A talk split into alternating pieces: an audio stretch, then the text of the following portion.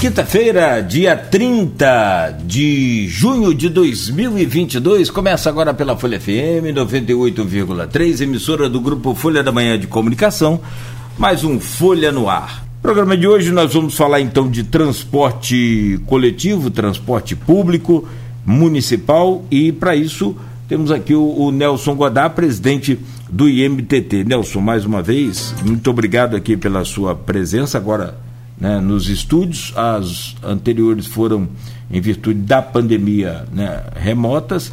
E então é um prazer recebê-lo aqui. Seja bem-vindo. Obrigado, Cláudio. Obrigado a todos. Bom dia, Luísio. É, estamos aí para poder falar sobre os temas, né, principalmente das votações que tivemos essa semana na Câmara, as novidades aí para o transporte, algumas questões relacionadas ao trânsito e que a gente sempre tenta esclarecer e sanear as dúvidas da população. Perfeito. Aloysio Abreu Barbosa, bom dia, seja bem-vindo também ao nosso Folha no Ar de hoje. Bom dia, Cláudio Nogueira. Bom dia, Nelson Godá, obrigado pela presença. Vamos estar tá podendo conversar um pouco aí sobre o que acho que não resta nenhuma dúvida, o principal problema de, campo, problema de campos hoje, que é o transporte público. É, é tão grave que conseguiu gerar uma união da Câmara para tentar solucionar o problema. É, bom dia, Beto. Bom dia, sobretudo você, ouvinte, pelo streaming telespectador do Folha no Ar. E sempre bom dia especial, que também é, fazem parte do, da, da questão da mobilidade do transporte, do transporte. Há duas categorias que sempre nos acompanham nesse início de jornada, que são os, os taxistas e motoristas aplicativo. Coisa não está fácil, né? Quarto presidente da Petrobras, muda o presidente da Petrobras, mas só não muda o, o diesel subindo, que é um dos motivos para essa crise. Um, um, dos vários motivos, né? mas o, o, mais atual. Né? A partir da guerra da Ucrânia, o preço do diesel, embargo do Ocidente, a produção de petróleo da Rússia, que as pessoas pensam que o maior produtor de petróleo do mundo está no Oriente Médio, não está, é a Rússia. Né? E diesel está sete reais. Né? Diesel 10. O diesel para caminhão, ônibus, um pouco mais, um pouco mais barato. Mas é um pouco mais barato, um pouco menos caro. É, mais barato. Godá, como é que você viu, é, primeiro, essa votação da, dessa semana agora, né, que é, a Câmara vinha muito polarizada desde a eleição de Marquinhos Bacelar no dia 15 de fevereiro, para presidente do novo biênio, a eleição foi anulada pela atual mesa diretora, abriu uma beligerância que você não tinha concordância para nada na Câmara, e pela primeira vez, desde que houve essa distensão maior, foi, o projetos foram aprovados por, por unanimidade, né, os dois, a bilhetagem e o auxílio diesel. Como é que você viu e de que isso consiste esses projetos? Bom dia. É, bom dia, Luísio. Eu acho que foi importantíssimo para a situação do transporte, para a população de Campos, que houvesse esse consenso, né? Não digo nem talvez harmonia, mas de que o direcionamento do papel realmente da Câmara de Vereadores de contribuir nesse momento para a melhoria do transporte. Foi um processo de construção, né? É, pelo líder do governo, vereador Álvaro, pela comissão de transporte, né? os vereadores Juninho Virgílio e aí Marquinhos do transporte, ou seja, todos os lados dentro da Câmara, todas as colorações partidárias, todos preocupados em, em dar soluções e contribuir com o poder público para que a gente dê soluções é, para o transporte. Como você colocou, está sendo impactado diretamente pela questão do, do cenário internacional, da crise da guerra da Ucrânia com a Rússia é, no último dia 8 tivemos mais 14% de aumento do diesel, que corroeu o aumento que tinha sido dado, inclusive da passagem, né, que foi esse diretamente à população, porque já tinha sido um outro aumento de 25% em março. Então a gente, após reunião com, com os operadores do sistema, entendemos que tinha que ser dado o reajuste para reequilibrar as contas e manter a operação e ainda assim já veio mais um reajuste do diesel e uma nova sinalização da Petrobras. E aí muda presidente da Petrobras, já é o quarto presidente, quinto, né?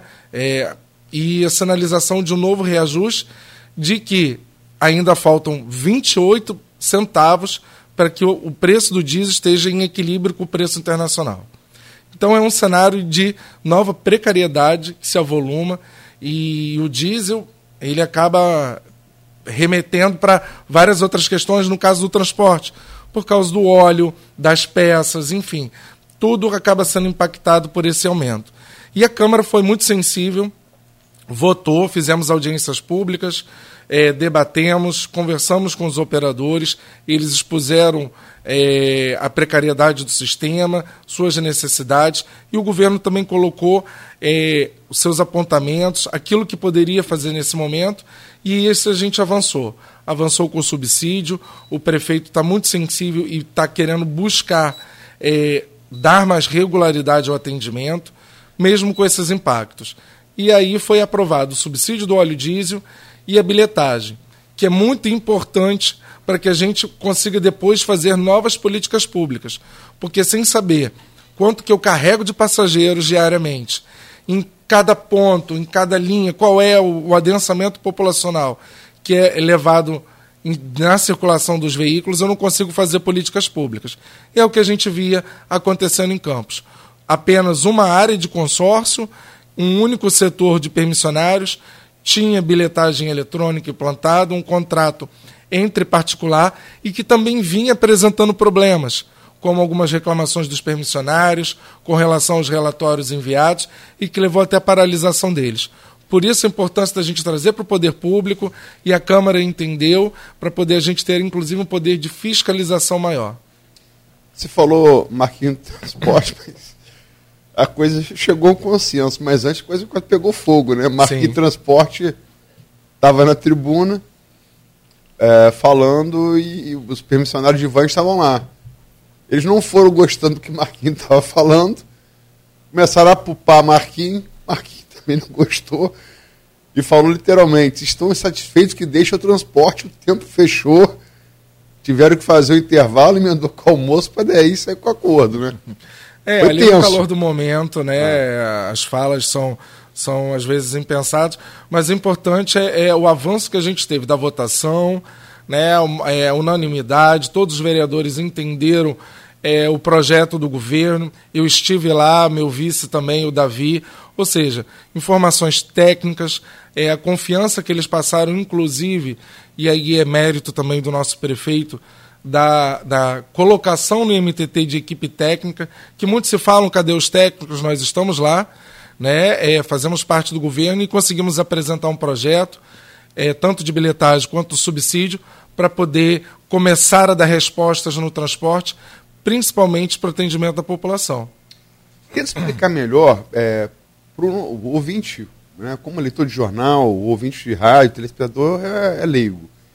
Tenta explicar melhor, de maneira, da maneira mais didática que você puder, como é que vai ser feito esse controle de bilhetagem e como é que vai ser concedido a partir dele o auxílio diesel.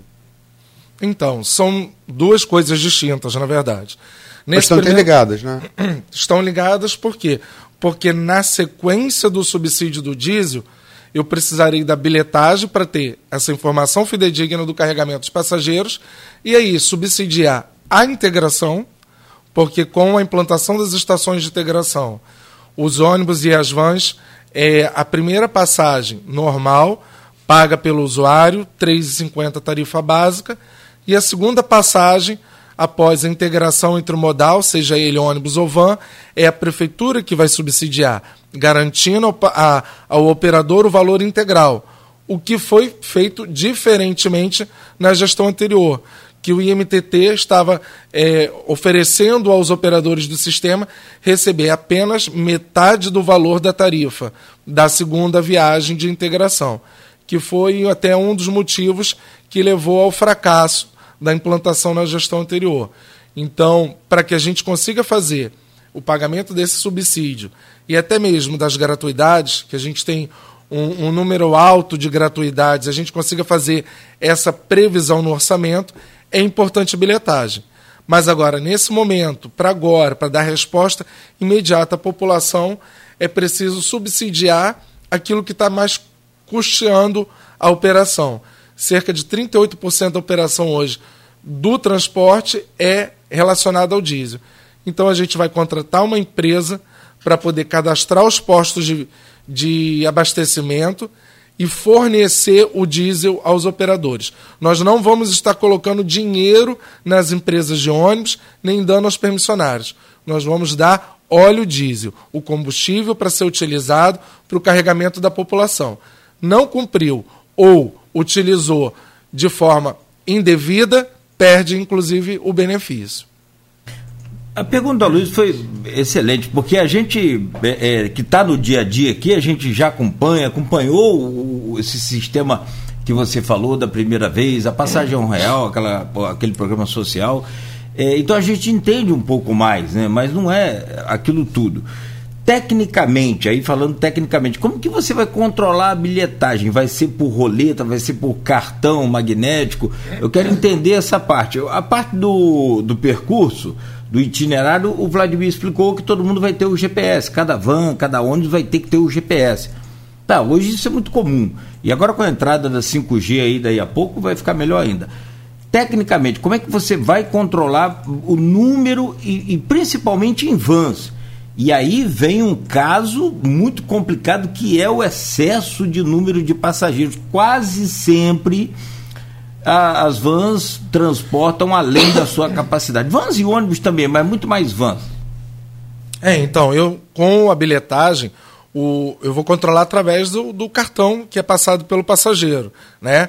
E obrigatoriamente esse vai ser o meio de pagamento para ser utilizado no sistema de transporte. E aí eu digo cartão, na verdade, em todas as suas formas hoje em dia, de meios de pagamento eletrônicos, seja por Pix, aproximação, cartão de débito a sistemática que a gente está prevendo para o operador de bilhetagem, ela prevê novos meios de pagamento. Mas só que isso tudo vai me gerar relatório sistêmico. Eu vou conseguir fazer a verificação de cada trecho, qual é o carregamento, inclusive para poder verificar se está tendo superlotação. Tudo isso eu consigo ver através da medição dos relatórios que vão ser apresentados e a capacidade de cada veículo.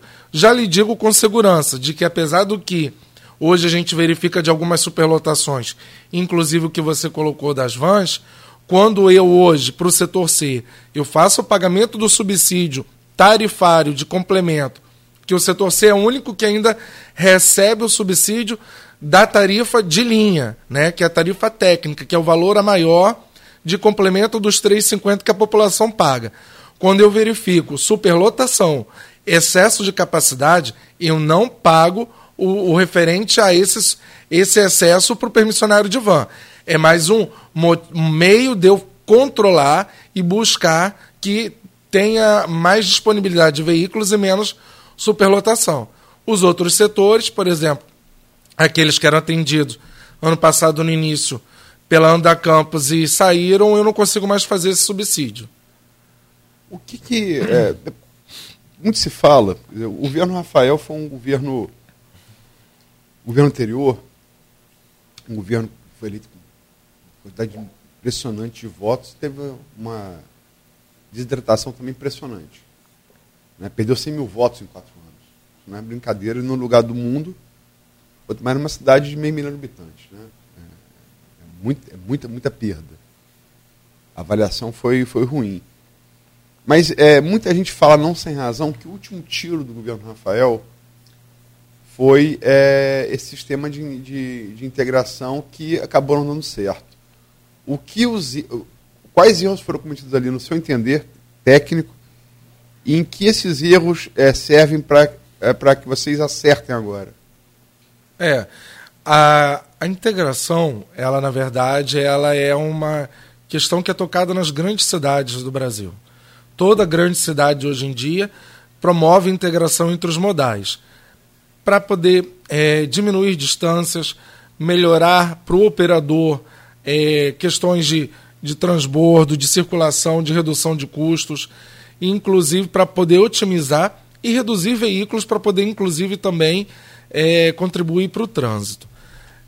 A integração também já é prevista desde 2013 do edital dos concessionários. Lá foram previstas já cinco estações. só que não chegaram a ser implantadas. É, no governo anterior, eles preveram já seis estações. Aí está alguns erros. Eles preveram estações em algumas localidades que não cabia, até pela distância, pelo, pela redução, pelo pequeno circuito que faria para poder fazer essa integração. E aí é uma estruturação de um sistema de que, talvez até pela essa questão política para dar resposta, visando o atendimento do pleito eleitoral, eles implantaram de maneira assodada, sem ordenamento, sem planejamento, colocaram tendas, jogaram a população para ser atendidas nessas localidades, sem é, uma estrutura de serviço público, como banheiros, um atendimento, uma estrutura inclusive do IMTT para fiscalizar, sem segurança, enfim. Então isso acho que contribuiu para a precariedade, tanto para o operador, que estava sendo colocado nessas, nessas áreas abertas, né, é, sem estrutura, quanto para a população que ali ficava e não tinha um atendimento digno, decente e condicente para uma integração do sistema. Eu acho que esse foi o grande erro. Né? É não pensar apenas no transporte como importância para a população, e sim, talvez, correr para uma resposta, talvez, eleitoral. Talvez esse tenha sido o grande erro. E o que a gente não está querendo fazer, e que não vamos fazer. Tecnicamente, nós elaboramos um projeto, Fizemos agora a publicação do edital para a construção dessas terminar, estações. Terminar, deixa, deixa eu, se, se entrar nisso, deixa eu entrar. Foi matéria recente da Folha. É, são três terminais, né? Uh, Ururaí, Goitacasa, aliás, Donana, né? Donana, Donana e. Ururaí e Travessão, na altura do Morumbi. Travessão, é, é. Três pontos, né? Diferentes da cidade. É, tenta explicar um pouco para o ouvinte é, como é que vai ser essa estrutura. É que, é, se não houver nenhuma contestação, que pode haver, né, quem perde a licitação pode contestar e atrasar um pouco, isso está previsto para ser entregue ainda este, este ano. Né? É, tenta explicar um pouco a estrutura, como é que vai ser, que tipo de comodidade o usuário vai passar a ter quando ele estiver funcionando. Perfeito. Ainda esse ano, o planejamento nosso é para entrega. É claro, faz parte do processo licitatório e até traz mais transparência, se houver algum questionamento, enfim. É, mas a esperança nossa é de que ocorra no dia 28, sem nenhum problema, sem nenhum atraso no processo de contratação e aí início de implantação. O, o mais demorado é, é a preparação do terreno, né? porque a estruturação física das instalações metálicas, né, é, de aço, a cobertura é, avança muito mais rápido. E o que, que a gente está buscando para a população? Essa integração numa área segura, com planejamento de segurança, com assentos para a população dando comodidade, com cobertura para poder é, trazer algum, algum conforto para dias de chuva, até pela questão do sol, para o usuário. É, a gente está prevendo banheiros, uma estrutura de banheiros, é, tomadas para acesso hoje em dia, tecnologia, enfim. É importante a gente dar alguns recursos para a população. Nesse primeiro momento, a gente está prevendo isso. Né? As baias para integração rápida não é para os modais, para o ônibus ou para a van ficar ali um tempo estacionado, fazendo hora, é para dar celeridade para a população, para que ela seja atendida e não fique ali parado, é, fazendo um, um aguardando para poder se deslocar para o seu compromisso, para o trabalho. No momento seguinte, a gente prevê outras estruturas, até como é, de alimentação, quiosques, alguns outros serviços, inclusive do próprio governo, para estar mais próximo atendendo a população. O IMTT também estará presente com a sua estrutura para poder receber as reclamações e, num outro futuro, inclusive outros serviços do IMTT. Mas agora, para poder dar atendimento rápido, é a estrutura com cobertura, com segurança, com assentos para a população, para ali para se desenvolver esse, essa integração entre os operadores. Godá, eu, eu, eu, conversei, essa coisa do transporte começou a explodir na semana passada. Né? Começou a colapsar. Né? Serrinha, Cacheta, tanto que na rodoviária quanto nas localidades, inclusive fechando, fechando BR. Né? A gente coisa que a gente, que o próprio Nogueira falou ontem, que a gente não aprova, mas também entende. Uhum. A pessoa não poder trabalhar, não poder fazer uma consulta médica, levar uma odontológica, é mais complicada, né? É... Mas começou a essa semana passada. E eu, eu conversei, procurei uma, uma fonte, é, eu não posso, ela não me deu autorização para nominá-la, está nessa coisa há algum tempo, né? Está é, tendo que resolver essa querela há algum tempo, vamos colocar assim. E o que ele me essa fonte me passou é que ela passou, quer dizer, você tem é, problemas, sobretudo na relação com os ônibus, que é mais antigo que as vans, né? Os ônibus com o poder público municipal. Nogueira falou aqui do, do, da passagem a um real, é, é, aí você fala assim, é, vai dar subsídio, o governo vai dar subsídio para a empresa, é, para particular? Em tese, acho que todo mundo é refratário a isso, que não é papel, em tese, de um governo socorrer, seja o, o pequeno empresário, no caso da Avan, seja o médio empresário, o grande empresário, no caso dos ônibus. É, mas o, o, que essa fonte me colocou é, é, é que essa relação está viciada há muito tempo, de um lado e de outro também. Está é, viciada no, é, no, pelo governo no sentido do subsídio. O passagem real era subsidiado. Né? E está viciada na, nos prestadores de serviço, sobretudo, é, nesse caso, os ônibus. Ao não investir é, melhorando a frota, não investir em treinamento pessoal. Você concorda com, essa, com, essa, com esse diagnóstico? Sim e não por quê? É, eu não concordo com esse diagnóstico. É, a gente tem que entender que hoje em dia o transporte é uma política pública, né? é uma política social, inclusive. Então, quando a gente olha para as grandes cidades no Brasil, São Paulo, o próprio Rio de Janeiro agora, até também por essa crise dos operadores, é, Curitiba, enfim, é, Juiz de Fora, Petrópolis, Barra Mansa, todas as cidades subsidiam é, o transporte. Eles complementam, seja pela passagem das gratuidades, para dar segurança ao operador, seja é, para que não tenha um reajuste abrupto da passagem. Porque se entende que é, o transporte tem que ser para locomoção, geração de emprego e renda e para contribuir, inclusive, para o sistema educacional, e não para poder você custear grandes empresas através da população. Só que você tem que dar o direito de ir e vir à população. Então, o poder público tem que se fazer presente e atuante, e uma forma é por meio dos subsídios. Só que aí é essa briga que, inclusive, nós compramos. Eu preciso ter essa informação. Não pode estar na mão do operador me dizer quanto que ele carrega de passageiros quanto que ele deve receber. E eu apenas receber relatórios deles e fazer o pagamento. Não pode a empresa de ônibus é, contratar uma bilhetagem que é administrada pela, pelo sindicato de empresas de ônibus e aí informar o poder público. Enfim, quando se fala, é, as empresas de campos, por exemplo, são devedoras. Mas eu não estou subsidiando, não estou é dando, foi que eu deixei bem claro, recurso financeiro não estou fazendo aporte para as empresas. Eu estou contribuindo com óleo diesel para a operação para que a minha população tenha condições de circular. Eu estou subsidiando para a população para que eu não faça com que tenha um novo reajuste e penalize a população. Para a população não cabe um novo aumento de tarifa não cabe ter um custo maior. Ainda num, num período que a gente está de recuperação econômica, muita gente desempregada.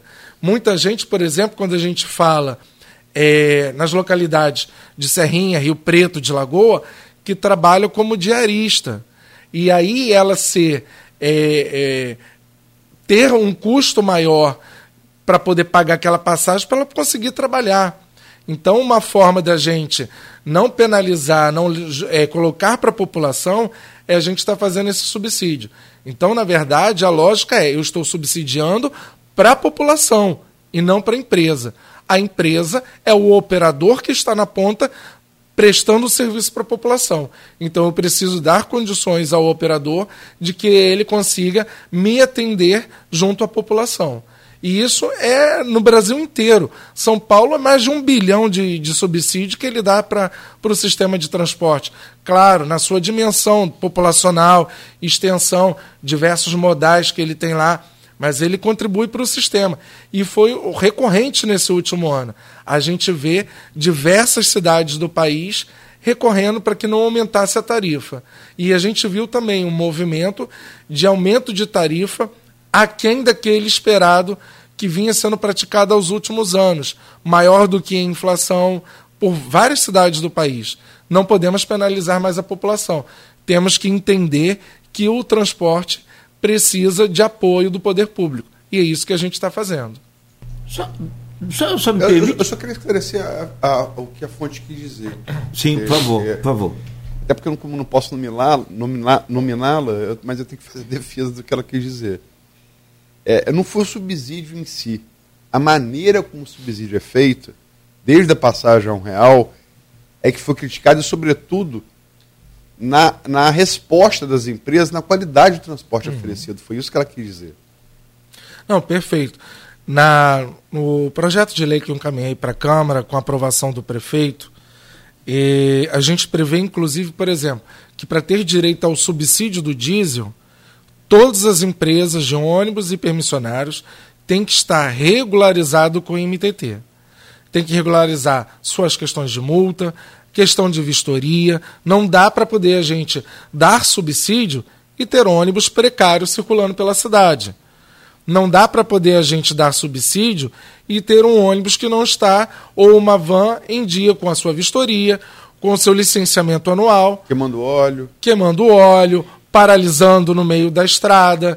Com a mola o... do, do, A mola do, enfim, sem assento, sem. Espetando exatamente, a nádega da pessoa. Sem o elevador de acessibilidade funcionando. E os motoristas, por exemplo, de van, vai ter controle sobre a capacidade dele? Então, é, com os horários que a gente está prevendo no, na portaria do IMTT, a gente está estimulando que eles tenham cada vez mais circulação, que eles cumpram com os horários. E aí, com o GPS, a gente consegue aferir. Eu digo a capacidade dos motoristas. Documentação também dos motoristas em dia. Ah, sim, documentação em dia. Isso já é requerido. Né? A gente tem que ter o curso de, de formação, tem que apresentar a, a CNH em, com a validade, tem que estar regularizado também junto ao IMTT. A gente verificou alguns casos ao longo, desde o ano passado, e que a gente vem coibindo de que não estão, inclusive com permissão para poder dirigir, alguns motoristas auxiliares, inclusive taxistas. Então, é em todo o sistema. E a gente está coibindo isso. A gente está fazendo um trabalho é, ao longo de, desse um ano e meio de recadastramento, de atualização de todos os motoristas, de todos os veículos, de todos os modais. Eu queria colocar, Luiz, se me permite, é, sobre a, os, os municípios que você citou aí, eu confesso a Luiz, pode, pode me ajudar, porque ele está em Atafona sempre. É, São João da Barra, o transporte é, foi colocado 100% gratuito. Não sei se continua o, o, o municipal. A ex-prefeita Carla Machado colocou isso durante a pandemia, 100% gratuito. Não sei se continua, eu confesso, não sei se você viu o modelo lá, se dá para copiar do tipo alguma coisa que funcione nesse sentido. É, a gente tem que é, fazer as suas devidas colocações. Por exemplo, Maricá também Quer tem um transporte Maricá, é. É, é, custeado pelo, pelo município, pelo poder público. Mas, o ônibus, é, ônibus vermelhinho para dizer que é do PT? Sim, é, da, da, da, empresa pública de transporte lá, mas que também não atende todas as localidades. Lá ainda tem um operador também privado, é, a Nossa Senhora do Amparo, que também circula por Maricá, faz algumas linhas. A, a empresa pública ela faz principalmente para Itaipuaçu, ali para a região, enfim.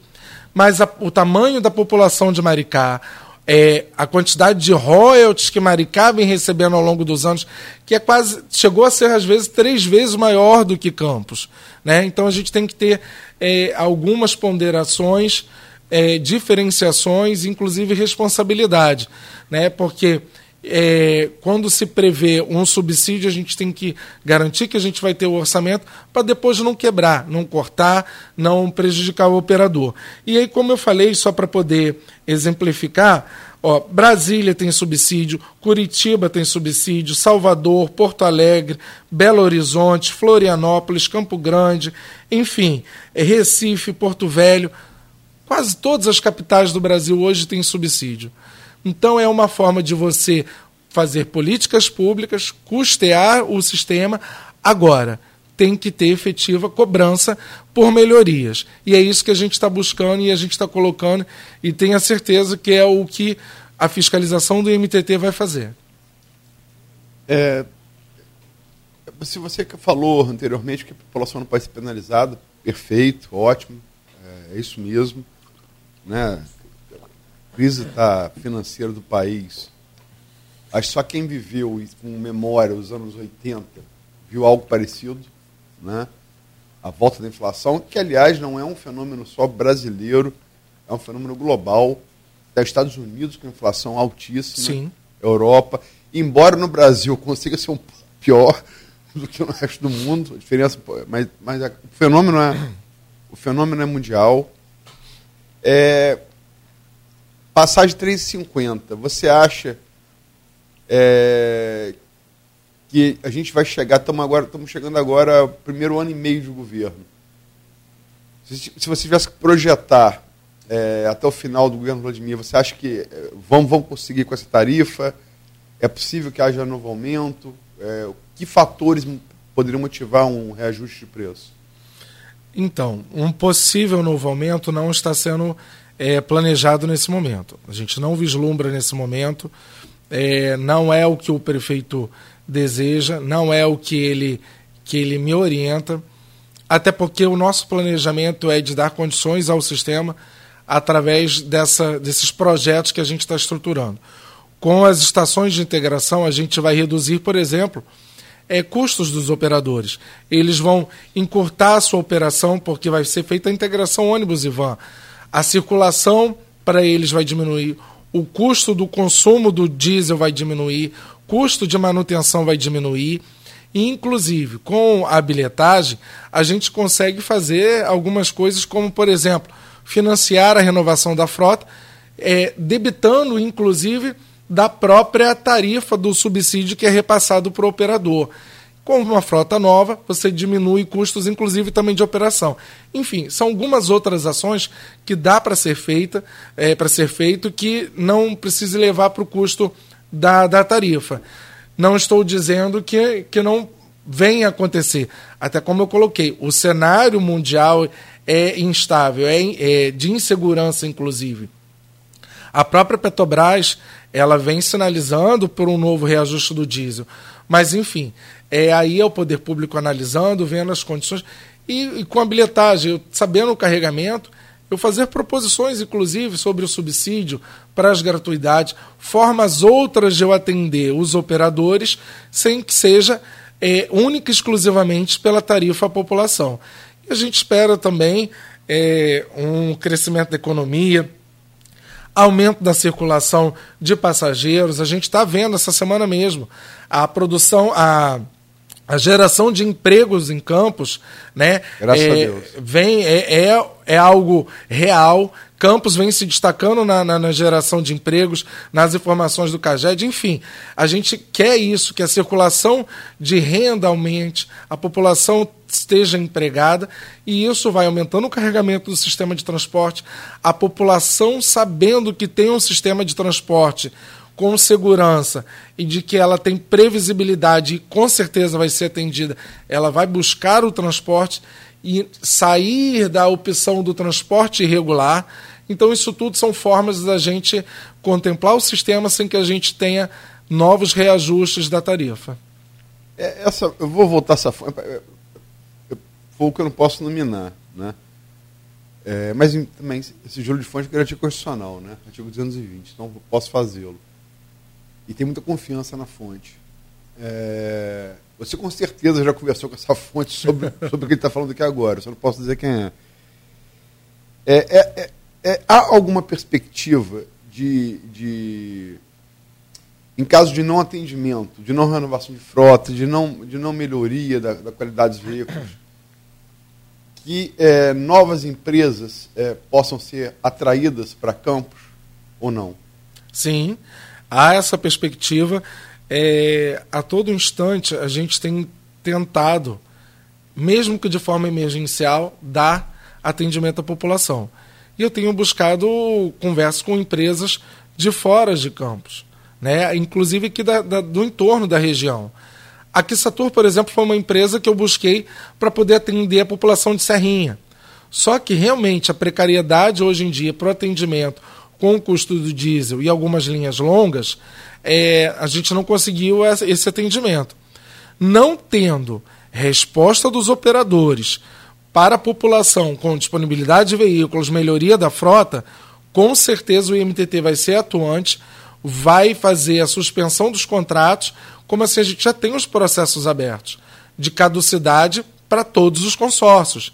Inclusive o da Rogil já estava avançando, ele já tinha sido notificado e só foi paralisado por causa do acordo judicial, que a gente suspendeu para garantir a operação, a integração e a permanência das vans no sistema.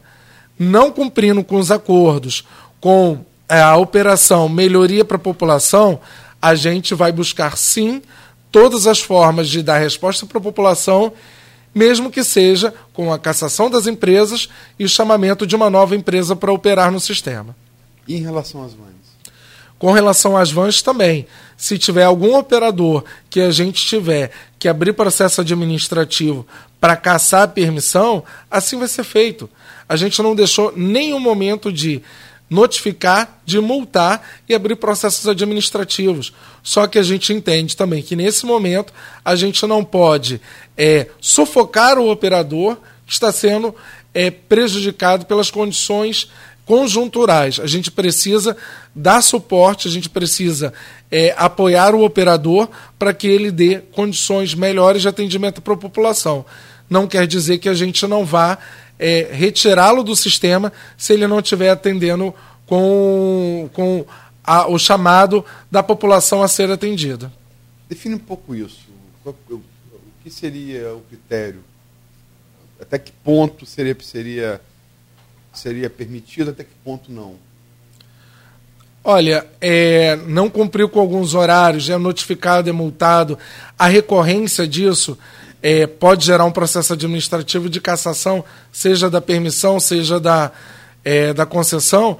Agora, a gente também tem que ter claro, por exemplo, é, caçar uma empresa hoje e eu não dar condições para o sistema de que uma outra empresa opere e eu levar ao colapso extremo da, do atendimento à população, eu não posso fazer isso. Tem que ter a rede baixo trapézio. Por isso, é... por isso a gente está com alguns projetos estruturantes, seja com é, o projeto da bilhetagem para poder ter informação do carregamento, para que eu possa subsidiar as gratuidades, com as estações para poder dar condições de operação aos operadores, reduzir custos, dar melhores condições para a população, seja subsidiando, enfim. São esses os projetos que a gente precisa sinalizar para poder efetivamente cobrar mais drasticamente. O, o Nelson Godard, é, presidente do IMTT. Deixa eu, eu, já são 7h50, a gente precisa fechar esse bloco, mas tem um assunto pertinente, essa questão de frota.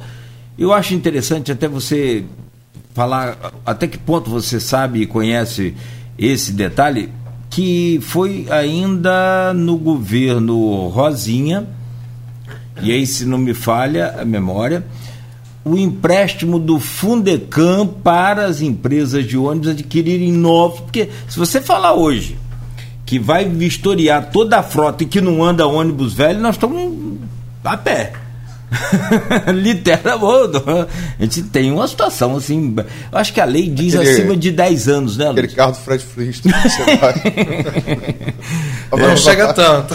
Não, eu falo que fica a pé. É. Fica a pé, vou no, no, no carro dos Flintstones. É, assim, então você e os ônibus, os ônibus foram adquiridos, só que aí ficaram num pátio em Guarulhos, principalmente eu acho que pela empresa, a maior delas, né? Eu acho que é a São João. E, e não houve um andamento, eu não sei detalhar de que forma É, por que, que não aconteceu esse pagamento, ou se houve de fato a concretização?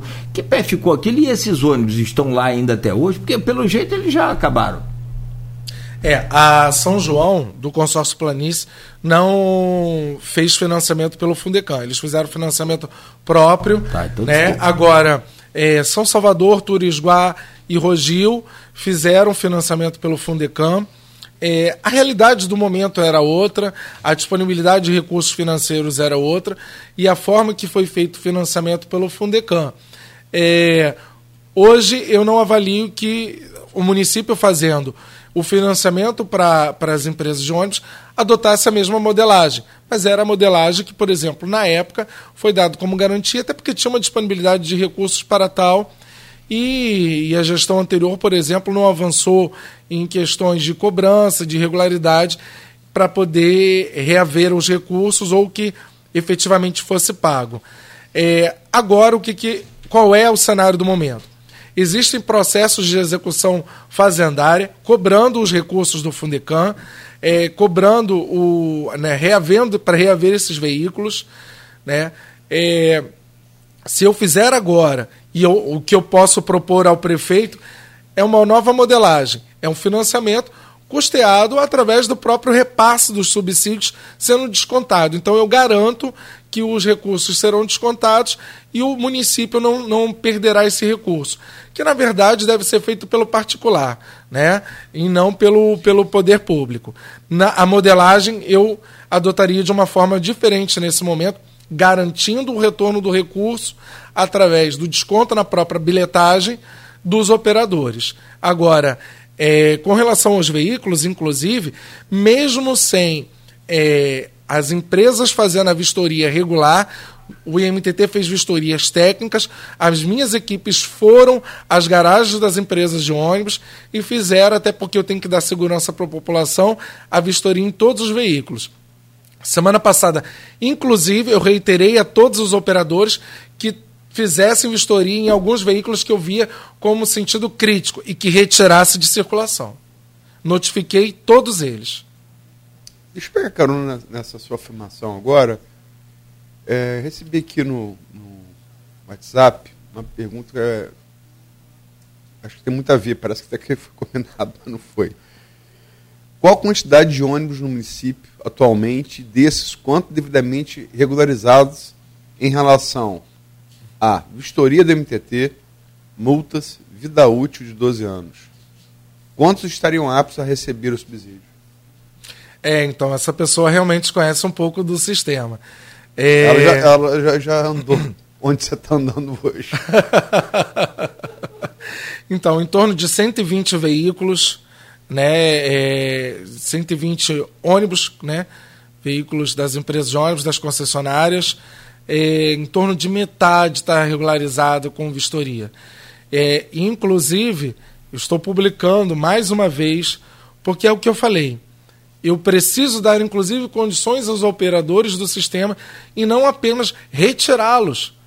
Porque é, as, as vans, por exemplo, não vão conseguir todos dar conta da operação se eu retirar, por exemplo, um consórcio. Eu não vou conseguir, nesse momento, trazer uma empresa de fora para poder operar. Eu já tenho tido dificuldades em fazer um chamado emergencial para operar em algumas linhas. Então, eu estou, enquanto poder público, dando soluções, dando alternativas para os operadores para que eles se regularizem. Eu já tinha aberto, inclusive, parcelamento né, para regularização para todos os operadores. E aqui eu repito, todos, seja para os taxistas, para os permissionários de vans e para as empresas de ônibus. E mais uma vez, se não foi publicado já hoje no Diário Oficial, amanhã está sendo publicado uma abertura novamente de parcelamento de multas e de vistorias para que eles façam um termo de compromisso, assumam e paguem mensalmente as parcelas e consiga fazer essa vistoria e estar tá regularizado em dia com o IMTT. Muito bem. É, metade, né? então são 120 no total, 60 não estariam aptos hoje a, a circular. Não digo que não estariam aptos em condições de trabalho, mas, mas que não estariam regularizados, hum. vistoriados. Não atende todas as não, atende não atenderia todas as exigências. Perfeito. Só para destacar, embora seja uma, uma, uma, uma fonte, também entenda muito do como você mesmo reconheceu pela pergunta, é outra fonte diferente daquela que eu citei anteriormente, não é a mesma fonte. Hoje em dia ainda temos a LGPD, temos que ter cuidado com as fontes. Não, mas essas duas fontes é, são, é. são muito. Conheço as duas fontes, são muito. Conhecem conhecimento da área e são muito fidedignas, né?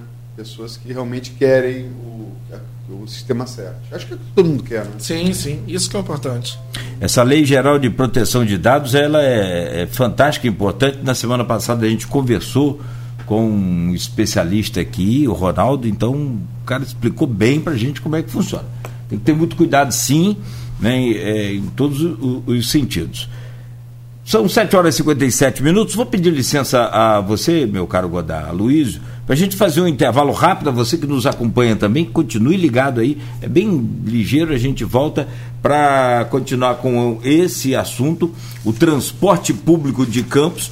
E ainda tem outras questões também, como por exemplo essa do trânsito, a, o crescimento das ciclofaixas, ciclovias né? Enfim, tem muita coisa para a gente falar. Esse encontro técnico entre o IMTT e também permissionários, antes da reunião é, entre o governo e oposição, é só coisa fraca, né? Só. Só ônibus velho para você andar. Eu, eu, eu perguntei se ele vai usar o protetor bucal na hora que tiver Marquinhos com Vladimir.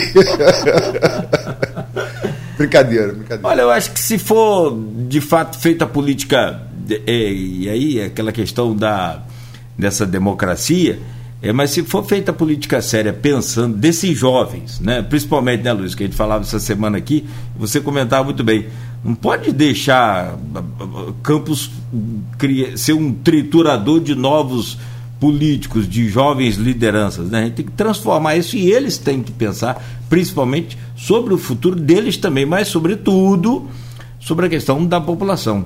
Aí, é a mesma geração do Godard, né?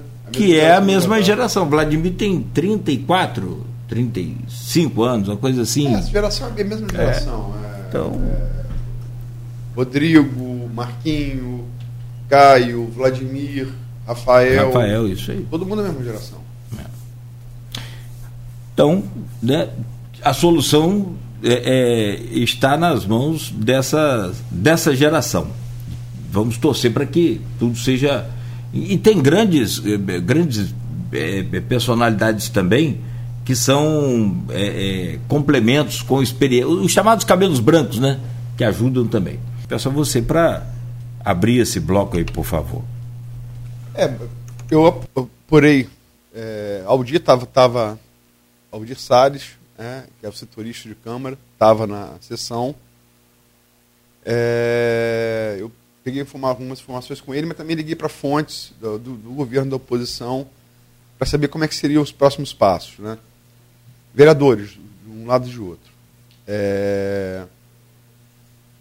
O que me foi passado, foi noticiado no, na edição de quarta-feira, está no ponto final, é, coluna de opinião do jornal de quarta-feira, depois, desse, depois da sessão, durante depois da sessão de terça, é que vai haver um encontro técnico entre é, representantes do, do, dos permissionários, do, dos concessionários, van e ônibus, com, é, com técnicos do, MTT. E a parte deve ser agora, nessa semana que entra agora.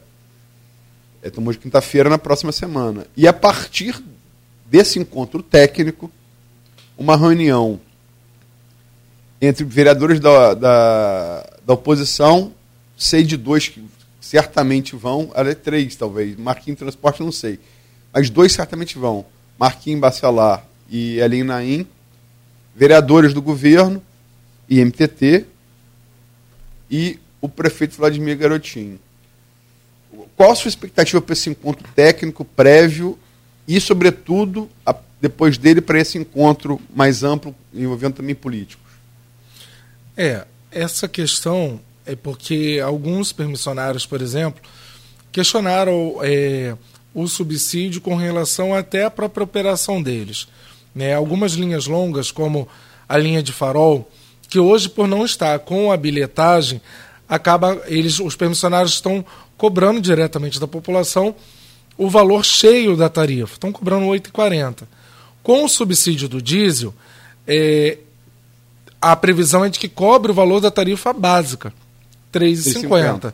E aí eles apontam que isso, por mais benéfico que seja o benefício, mas reduzindo o valor que eles cobram, que eles recebem por carregamento de passageiros, ainda assim continuaria prejudicando a operação deles, não fazendo com que eles conseguissem manter essa operação. E aí foi um, um, um ponto né, que chegou a, a tensionar ali as discussões que aí o MTT se reuniu com alguns vereadores permissionários e ficou acordado que a gente faria essa reunião, que a gente faria um outro estudo para a gente tentar algumas alternativas, alguma solução, até porque eu não posso é, subsidiar e manter uma cobrança maior da população. Então eu preciso que a população seja atendida na sua tarifa básica para até justificar o subsídio. Então essa reunião, a, a buscar uma alternativa e que seja de consenso, que não crie tensionamento é, entre os operadores e a Câmara, até sabedor né, do, do, do prazo para que a gente coloque rápido a implementação, que a gente vai fazer essa reunião primeiro técnica, chegar a um consenso, levar a ambos os lados para que a gente consiga avançar mais rapidamente na Câmara e aí com a aprovação do prefeito e esses atores todos políticos é, conversando. A minha, a minha expectativa é a melhor possível, como a gente já teve agora. Eu não vejo que vai ter tensionamento. É, eu, eu entendo a, a, preocupação, a necessidade dos permissionários, né? É, que é urgente, inclusive, mas a gente tem que tomar algumas medidas para que a gente também avance, que atenda melhor a população mas em nenhum momento a gente deixou de fazer o diálogo. É o que a gente está se propondo novamente e que o prefeito sempre teve é, essa abertura e ele deixou bem claro e a gente vai fazer. Então eu não vejo como algo que vai tra trazer mais algum tensionamento ou que vai problematizar uma nova solução. É, como foi formado no, no, no ponto final, na Folha, é, os problemas parece que não são só farol, tem, tem outras linhas longas que teriam algum problema das vans teria que ser ajustado. Né? Isso, é, Para isso que esse encontro técnico vai existir. É, mas a, a, perspectiva. Porque você, você é de Niterói, estava conversando aqui antes de começar o programa, você é de Niterói. Eu também sou, mas sou criado aqui. Né? É, é, é, é essa, essa, como eu disse aqui no início do programa, desde o dia 15 de fevereiro, com a do Marquinhos, que depois foi anulado, não cabe quem discutir isso, não é um é assunto. Você não é político, você é técnico. A, ten, a tensão está muito grande. Né? Todo debate na Câmara vira uma briga de foice no escuro. É, eu, eu, acho, particularmente, inclusive eu vi isso de, de, vereador, de vereadores da oposição, é que a aprovação veio porque o legislativo não pode ordenar a despesa, só que pode fazer o executivo. Então não adianta você. Tem que ser, a, a função é do executivo houve essa compreensão legal. O problema, tá, é, todo mundo está vendo, suas bases estão alertando, está tá colapsando, BS sendo fechada, gente sem poder trabalhar, gente sem poder ir a médico, a dentista. Mas é, é, é, como é que você, vendo de, é, vindo, vindo de fora, como técnico, vê essa, essa polarização é, garotinho bacelar e, e, você acha que isso pode atrapalhar o resultado final dessa, dessa reunião? Não, eu não vejo que isso possa atrapalhar, não. E, todos os vereadores tiveram entendimento da necessidade de, de apoiar as operações para melhoria do, do transporte na nossa cidade. Se assim não fosse, por mais que seja até uma questão de que eles não podem versar sobre o ordenamento de despesa, sobre a concessão ou não de um subsídio, criar despesas por executivo, é de competência do próprio executivo, mas eu precisaria de autorização é, da Câmara, e assim foi feito. Eles poderiam criar obstáculos, poderiam continuar postergando a reunião, é, a votação, podia ter pedido para retirar de pauta, pedido vistas, pedido para poder ter novas audiências públicas, podia ter deixado para votar após o recesso. Então, enfim, eu acho que é um entendimento. Primeiro, da necessidade da população, como você bem colocou, as bases têm apontado. E não só as bases, é, é a situação de Campos como um todo está sendo vista pelos vereadores, por todos, com relação à precariedade do transporte, que volto a falar, também é uma questão a nível nacional. Como eu coloquei várias cidades, é claro que Campos tem suas particularidades, o não reajuste da tarifa nos últimos anos precarizou o sistema? Precarizou, trouxe essa situação, né? trouxe a extensão territorial, né? A gente não pode ver uma é, daqui a São João da Barra, às vezes uma tarifa de 16 reais e internamente daqui da área central até Serrinha cobrar 3,50. É, é, é impossível para o operador, às vezes, manter uma linha dessa. Mas só que eles perceberam isso, foram sensíveis, e também o trabalho técnico do IMTT, que foi bem elaborado, foi conduzido e que teve algumas poucas é, modificações, adições aos projetos e que deram segurança aos vereadores, independente de ser governo ou oposição, para poder aprovar, porque é o benefício da população. Agora, eu não vejo que, que se tivesse esse tensionamento sido trazido para discussão, teria sido aprovado, teria se postergado, teria se criado obstáculos para aprovação. E foi por unanimidade, foi por um entendimento de que é necessário nesse momento para a população, e isso é importantíssimo, essa percepção de todos os atores políticos nesse momento. Não, para deixar claro que a sessão teve tensionamento, sim. Marquinhos lá foi para para a tribuna, chamou, é, chamou, perdão, chamou Vladimir de garoto mimado e tal, papá. É, que faz parte é, do é, cenário é, político. Mas, mas, teve. mas nem isso é. Mas nem isso foi um impeditivo para que não avançasse. Eu, eu, eu, eu, não quero, você é um técnico, é, respeito já pelo próprio andamento da entrevista que eu estou tentando contigo e outros que eu já vi, você é um técnico, respeito muito isso. Vem do Detran, vem da experiência no Detran, né? Agora, assim, como um cara que vem de fora, eu falo como cidadão. Você não acha que essa, que, que, que, que essa briga. Todo mundo. É, perde-se muito mais do que se ganha? Eu falo em, em, termos de cidade. Como é que você, qual a sua visão de fora? Luísio, é, a minha visão é inclusive de política no estado do Rio como um todo. É, eu acho que isso faz parte um, um pouco da política. É claro que os atores às vezes têm que ter a percepção de até é, aonde pode se, se levar essas discussões, ao embate, mas faz parte, inclusive, até para novas ideias surgirem, para que é, algumas questões saiam do papel, seja de um lado ou de outro. Eu acho que, inclusive, para a formação de opinião, para a população, é, pelo menos a, a democracia está sendo garantida para que haja esse embate, e aí cada um opta pelo lado que quer ir, que quer continuar, que quer conduzir. E a gente tem visto, não só em Campos, mas no estado do Rio, em todo o Brasil, a renovação política, as alternâncias de poder, é, os novos atores, as novas configurações, enfim. É natural do sistema e o Rio de Janeiro é mais acalorado, Campos é bem mais acalorado, né? E eu acho isso natural também. É claro que às vezes a gente é, esperaria um nível de tensionamento menor, mas assim, é, até por entender e trabalhar no, no serviço público, um pouco está ligado, apesar de técnico à política, eu entendo que faz parte. Fazer parte faz, mas às vezes dá, dá uma. Tem uma. Abaixo da cintura, né? Abaixo da cintura às vezes. Mas é, Nogueira é, falou, e eu não coloquei aqui na pauta, mas ele está coberto de razão, na pré-pauta, é, as mudanças no trânsito de campos. Como é que a MTT está tá organizando isso? Quais, quais dificuldades vocês estão tendo?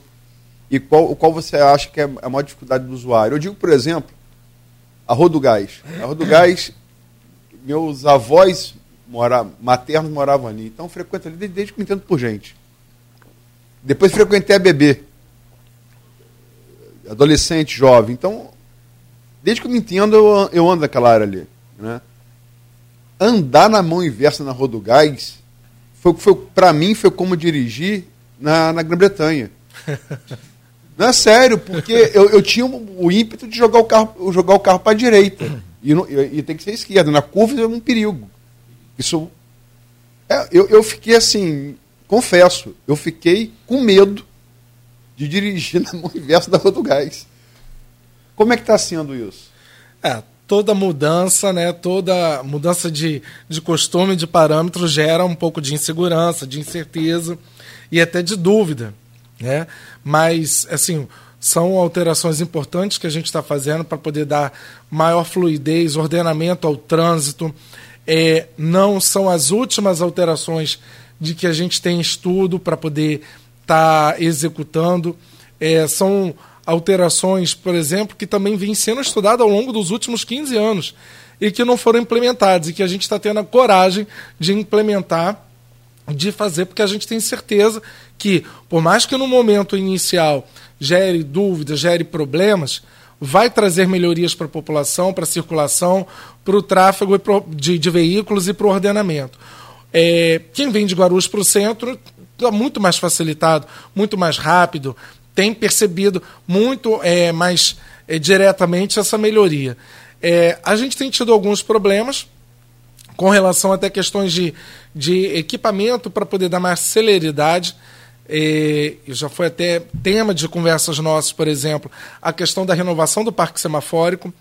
A licitação está é, adiada, houve alguns questionamentos de entendimento com relação a, ao, aos sistemas implantados, que a gente já respondeu, já deu encaminhamento e vai, e vai retornar. Então, com a licitação, a gente vai ter disponibilidade maior de equipamentos para poder a gente fazer a troca dos semáforos, que vai dar mais celeridade, agilidade, para que a gente faça as inversões necessárias de mão, para que a gente tenha um tempo de resposta maior, e por isso a gente está fazendo até de forma segmentada para o impacto ou a população não ser é, tão grande. Então a gente precisa avançar em algumas outras questões, a gente está avançando, inclusive também é, na, em contemplar a mobilidade ativa com ciclofaixas, né, é, em alguns outros trechos da cidade, porque a gente entende que a gente tem que pensar o trânsito de maneira mais ampla e não só é, na questão dos veículos, e principalmente que eu já jogo uma lenha na fogueira, é, com relação à questão de estacionar o seu veículo. Né? Então a gente está tendo uma atenção real com relação à circulação dos veículos, da mobilidade na nossa cidade. É, essa coisa, é, um exemplo prático aqui de Campos, eu falo que você, você é de Niterói. Como eu disse, eu também sou, mas eu moro aqui desde garoto, desde bebê. É, mas tem família em Niterói, também frequentei. Eu me lembro, no governo, não me lembro se foi, foi o primeiro governo Rosinha ou foi o governo Arnaldo. A Filipe Web, a duplicação do Filipe Web, foi. Foi antes de Arnaldo. Não, não, não, não. Foi de Arnaldo, foi de Arnaldo, não. Com certeza. Foi Arnaldo. Então foi Arnaldo. Enfim, duplicaram a Filipe Web né? é uma via importante, né? Ligoberto Lamigo, como 18 de março, duplicaram. Botaram duas pistas em cada lado. Eu estava no jornal. Né? Aí começaram os carros a estacionar na, diante, diante das calçadas. O jornal começou a cobrar. O MTT da época, é, enfim, Guarda Civil, cobrar. O que, que fizeram? Regularizaram o errado passaram a deixar os veículos estacionar e, e, e virou achado, porque de pista dupla virou pista e meia. A Filipe Web hoje, nos dois sentidos, na realidade, foi duplicada tem uns 20 anos, mas ela virou pista e meia. Como fazer para que, é, é, em vez de você impor o correto, o errado se impõe a, a, a, ao que deveria ser, ao objetivo da, da intervenção. Né? Como fazer para que isso não aconteça? É, com o ordenamento, com a fiscalização. Né? É, a gente está intensificando essa questão. Tem a questão, por exemplo, da regulamentação dos estacionamentos na área central da cidade. O rotativo também está indo para licitação. Então, com maior fiscalização, equipe na rua, um trabalho excepcional que a Guarda tem, tem feito, só que ainda a gente tem algumas dificuldades é, para poder ordenar, inclusive com orientação. E aí, na verdade, agora, com toda a questão de sinalização para poder coibir isso. A gente já está verificando, inclusive, em alguns trechos que a gente está é, promovendo a inclusão da ciclofaixa, de que em cima da, da, da, da ciclofaixa está tendo estacionamento. Então é só com fiscalização, com ordenamento, com equipe na rua e com orientação que a gente vai conseguir coibir. E aí eu digo coibir mesmo, com multa e remoção, inclusive. Ah, pois não, Luiz. Se, se não, não, se não houver multa e remoção, não vai. Pois é. E a pressão, como foi no caso da Filipe Web, é imensa. A pressão política, inclusive. Uhum. Né? Sobre os, é todo governo é um ator. Tem algo, é, é, quem comanda é um ator político. Né? Claro. Assim como a gente tem algumas pressões, por exemplo, de alguns comerciantes, é, com relação às ciclofaixas é, dizendo de que isso vai prejudicar o andamento do comércio. Pelo na Formosa. na Formosa, né, é o exemplo maior. A gente vai trazer mais mobilidade, mais circulação. O que não dá é a gente verificar que é, uma pessoa chega e estaciona seu veículo às 8 horas da manhã e só sai e retira aquele veículo ali às 18, 19 horas, é, travando, inclusive, prejudicando o trânsito. Né? Muita gente deixa de circular porque o trânsito fica muito pegado, fica a locomoção ali fica fica muito prejudicada. Desculpa, não quero te interromper. Tem, não, que isso? Tem várias intervenções aqui de ouvintes sobre fila, eh, filas de, de, de postos de, de combustíveis em vias importantíssimas, como por exemplo, uma citada pelo ouvinte aqui, na 28 de março, ali próximo ao Asilo do Carmo, fila por quê? Fila do gás. E eles tomam uma pista da 28 Acho que o IMTT tem que agir ali, assim também como aqui na Beira Valão, chegando na, na, na 15 de novembro, na Beira Rio, também naquele posto da esquina, eles tomam aquela pista ali do lado da, da antiga Jusérgia, uhum. né, a junta comercial ali. É, é, perigoso, e você vai de repente se desponta com aquele carro parado ali e ele está na fila. É, e a fila no, praticamente no meio da rua. Aliás, Campos tem isso, nós já falamos aqui em outras oportunidades.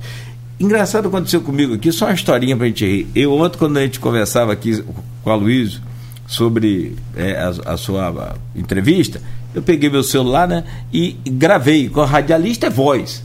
Jornalista, ele escreve com a beleza.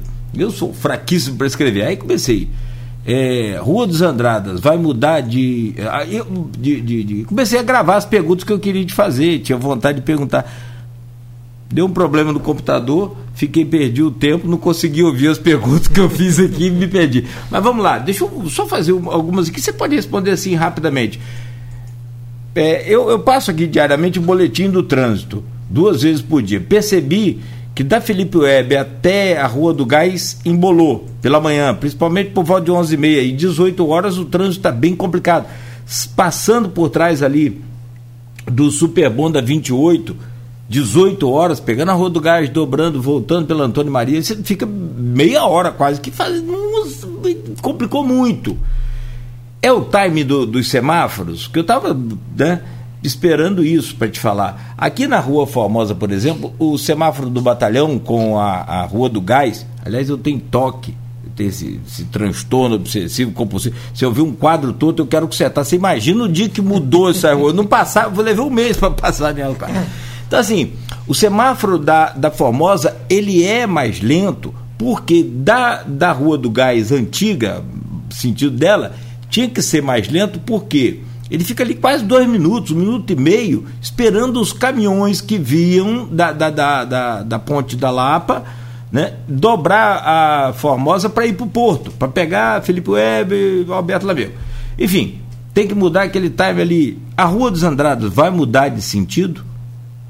É, e então... vai outra coisinha também, tem um outro complicador. Calma aí que eu te arrumar mais problema. Aqui a Rua do Príncipe. O problema é que ele vai esquecer a primeira pergunta. Já foi, eu lembro. A Rua do Príncipe. A, a, a, aqui com Formosa, tá também guilhotina para entrar ali 18 horas. Você vai botar um semáforo ali? Parece ter um poste já ali. Não vai ficar muito. e se colocar, vai ficar muito perto do outro, não? É, então. É, tem algumas outras mudanças que a gente está prevendo realmente ali. É, ali sim vai entrar um semáforo também, né?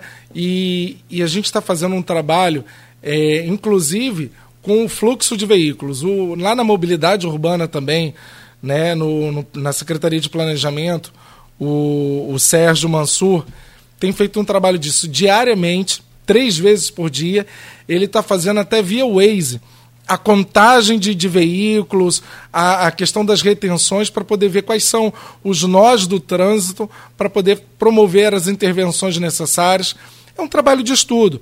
Tudo que a gente está fazendo é para poder fazer as melhorias e, e, e, dar maior fluidez.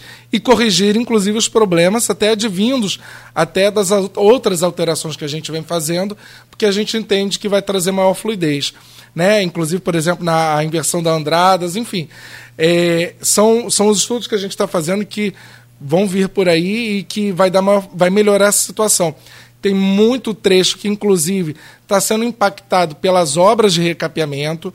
A gente vê, por exemplo, no horário de, de meio-dia do almoço, algumas retenções, é, principalmente da execução ao longo do, do, do dia das obras.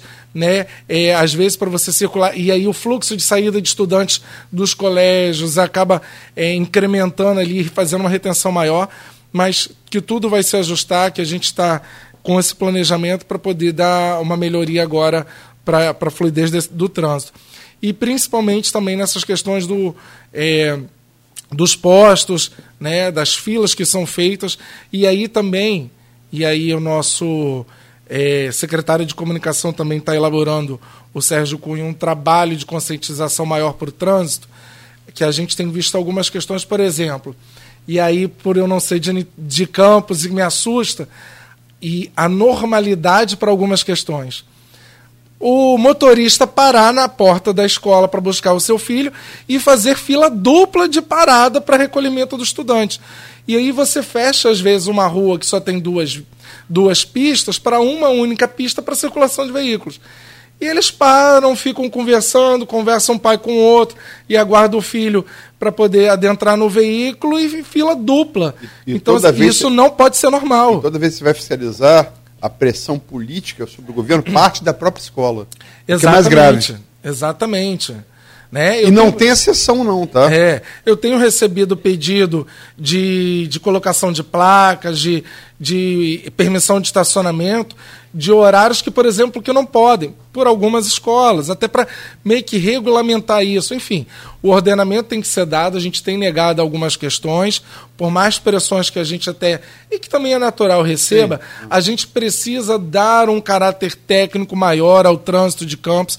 A população tem que entender que alguns ordenamentos têm que ser, ser feitos é, uma cidade no tamanho, na importância com a população e que tem um veículo para cada dois habitantes, não pode continuar com uma mentalidade de um trânsito de 20 anos atrás. É, é, mudanças de paradigmas, de costumes, mas que tem que ser feito e que depois a população vai entender que trouxeram melhorias. O trabalho de comunicação é fundamental, porque eu te digo como motorista. É, se, se, se, você estiver na, na de Março, se tiver 60 e um carro estiver na pista esquerda, com, um, com a pista direita liberada, a 40, se você buzinar, ele te manda para aquele lugar. Porque é, ele literalmente desconhece que ele, por estar mais lento, tem que andar à direita e não à esquerda. Exatamente. É, é, é a cultura. Entendeu? Cada, o jeito que anda você toma até um tiro. É. Né? É igual assim, a questão, algum, é, alguns e, retornos e, e, A pessoa ignora, ela é. ignora aquilo. É, a gente está tendo algumas é dificuldades, por exemplo, de retorno. Não dá para cada esquina ter um retorno. A gente tem que dar fluidez ao trânsito. Não, não dá para que em toda quadra é, de rua tenha uma área de embarque e desembarque ou de descarregamento de veículos. A gente precisa dar um ordenamento para dar fluidez ao trânsito, inclusive para contribuir para o comércio, para a atividade econômica, com a circulação melhor dos veículos. Mas é uma questão cultural. Tem aqui, é, você fez a intervenção aqui do Renato Carvalho de Oliveira, não fez, Nogueira? Foi, foi do posto. Do Sim. posto. É, comentário aqui de... Tem do Edivai também. Já, vou chegar lá. O Jordão da Rocha você colocou? Não. Então vamos lá. Bom dia, Cláudio Nogueira, Luiz Barbosa. Eu sou presidente da, Associação de Moradores de Nova Brasília é, e protocolei um ofício de pedido dos moradores indicando a volta dos ônibus, passou de novo, a volta dos ônibus nas linhas Pecuária Nova Brasília há mais de dois meses. Até agora não tem respostas. Faça essa pergunta ao presidente do MTT, por favor, os moradores querem saber, está feita a pergunta. É, é, com relação à resposta, já deve. Se não foi encaminhado, inclusive vou cobrar, até porque é uma exigência minha que o MTT dê respostas à população. Agora, a resposta para ele é a seguinte: é, foi um acordo entre empresa de ônibus e, e permissionário que, nesse momento, até a implantação das estações, a localidade fosse atendida por vans para que eles conseguissem é, trabalhar, não fossem excluídos de, da operação e, e dado sequência. Foi no acordo, inclusive, judicial é, que isso foi é, formalizado e aí o atendimento, nesse momento ali, é, pelos operadores do sistema é, alternativo que são as vans. Tem aqui o, o, o, o Cláudio Nogueira colocou. Faz é complicado, vamos lá. É não, porque o, é, fica o comentário, entra e sobe tudo de novo. Edivar Júnior está é, falando aqui dos empresários, é, presidente da, da CDL, e tem a facilidade também de ser arquiteto urbanista, então ele tem né, a visão dos dois lados. Inclusive teve uma posição corajosa em relação à ciclovia na Formosa, Formosa. porque ele é, é ciclista é, e fez uma enquete, né, uma enquete na rede social. Lógico que enquete não tem valor estatístico, né, mas é um termômetro. Um indicativo. Um indicativo. É, em que 70% das pessoas foram favoráveis à ciclovia, 30% à vaga de carro. Esses 30 são todos comerciantes. Ele próprio, como comerciante, admite isso. E ele coloca aqui, Edvar Júnior. Concordo em seguir o projeto técnico de, de mobilidade. Sou, sou, sou, favorável ao parquímetro. Só precisamos definir alguns bolsões de carga e descarga. A Rua dos Andrados, lembrado por Nogueira, ele completa aqui. No quarteirão próximo à Formosa tem uma caixa mais larga. Seria bom um local para carga e descarga. E aqui, nosso. Para terminar aqui, nosso Maurício Forel Batista, que é sócio proprietário do programa, carteirinha 001, está aqui comentando desde o primeiro programa, literalmente. Bacana. Ele coloca aqui: secretário, em Coitacazes, no entorno da Praça da Paz, tiraram, caíram as placas de proibição. Passou a ser estacionamento para os proprietários de quiosques e seus clientes, causando um caos para os moradores. Entraram nas suas residências. Gostaria que analisasse tecnicamente o melhor para todos. Perfeito. Já vou recolher essa demanda e vou pedir para a equipe né, do IMTT vá lá, avalie, fiscalização e técnico, para poder fazer as demarcações necessárias, estabelecer é, ali o ordenamento que for necessário, é, sem problema nenhum. A gente está buscando justamente isso. O, o parceiro nosso, tem apoiado. Hoje, inclusive, vai ter uma nova conversa é, na CDL, com relação, inclusive, a, a questões do trânsito, da, da questão da BR-101, da, da nova licitação. O Sérgio Mansur e o Davi Alcântara vão estar lá para poder conversar, para abrir mais essa, essa rodada de informação e de, e de, de pauta mesmo, para poder recolher, inclusive, contribuições. Ele teve no nosso passeio ciclístico, que a gente tem estimulado a, a mobilidade ativa e, e, foi um grande parceiro nesse sentido da conscientização da ciclovia, da, da ciclofaixa ali na Formosa. É, a questão dos, da carga e descarga a gente está vendo, tem um estudo que está sendo feito, é, a gente não, não vai prejudicar o andamento do comércio, não quer limitar, mas a gente precisa realmente dar um ordenamento. Não, não, não pode ser de maneira é, apenas para atender algumas demandas, mas de uma maneira ordenada para atender o comércio como um todo e dar fluidez ao trânsito. E ele sabe, ele tem, tem parceirizado com a gente e participado dessas discussões.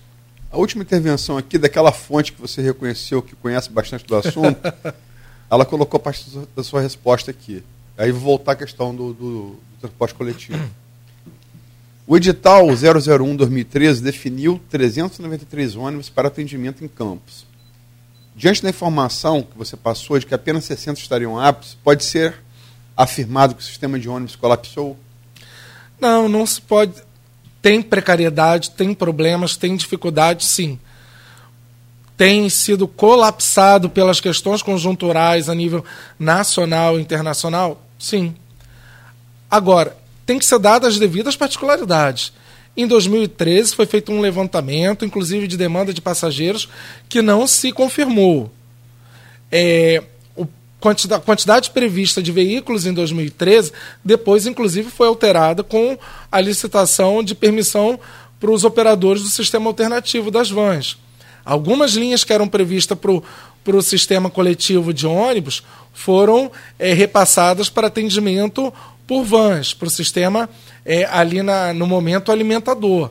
Então tem que ser dada devidas proporções de que a quantidade prevista de veículos de ônibus naquele momento, com as alterações, inclusive, do sistema de transporte, é, é, é, é outra. Hoje a gente trabalha com um percentual, uma estimativa de que o ideal seria em torno de 200, 220 veículos para poder dar um melhor atendimento à população ônibus. de ônibus, né? É, mas que não é a mesma realidade que também que foi prevista no edital de 2013. Né? Então, é, não posso dizer de que é, exigir que tenha também os 393 dadas as devidas proporções. Aquilo que é questão contratual, eu não estou dizendo a dica que não deve ser cobrado. Inclusive, deve ser repactuado, feito um termo aditivo para poder isso constar e ficar claro, para não causar prejuízo para o poder público e para os empresários.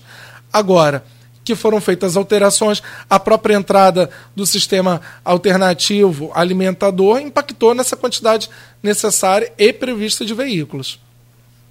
Só mais umazinha aqui para fechar. Eu, a gente não gosta de usar é, perguntas é, que vêm no particular, porque é prioridade para quem está aqui interagindo com a gente no Face. Mas esse amigo aqui é taxista. Então não tem como ele estar tá no Face. Ele mandou aqui no, no privado e, e são, acho que, perguntas pertinentes. E esse eu tenho certeza que é um daqueles que o Luiz fala todo dia aqui. Ele só ouve a, a Folha FM. É o, é o Romero. Ele é taxista é, e ele pergunta aqui, é, Nelson, sobre a fiscalização nesses carros particulares. É, é, como é que é o nome daquilo? Lotado. não, é, o, é lotado, lotada, lotado, né? Lotada. Sim, Transporte é, clandestino, irregular. Clandestino, irregular. É, Pirata, enfim. Isso, trabalhando igual a táxi. É, por fora, inclusive, do aplicativo, não é isso não. E também sobre o aplicativo dos taxistas. E o aumento da tarifa do táxi? Então. Três perguntas aí para você. Vamos lá. Ir vamos... embora feliz. Ah, só lembrar, 2015 tinha 216 ônibus em Campos.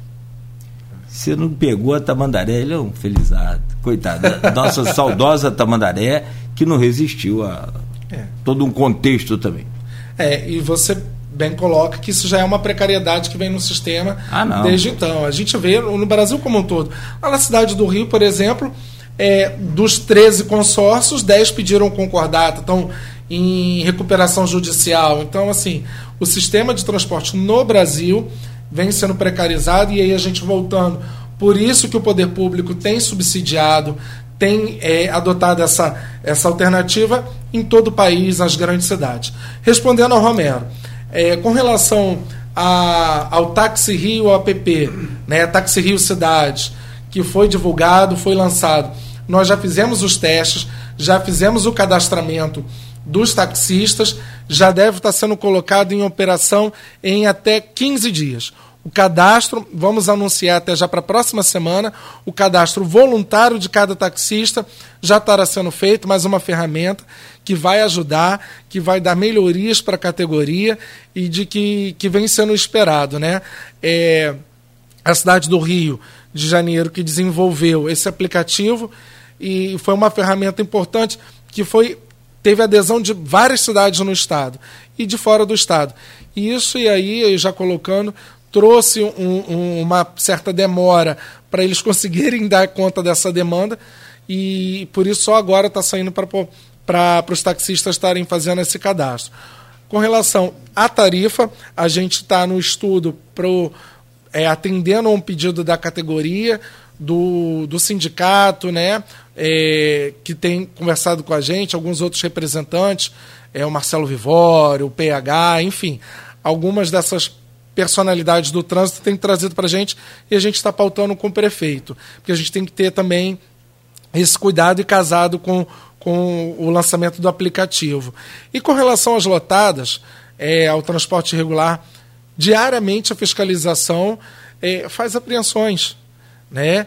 A remoção desses veículos, é, semanalmente, diariamente, a gente tem é, esses registros, a gente dá publicidade, inclusive, nos canais do MTT, para poder coibir.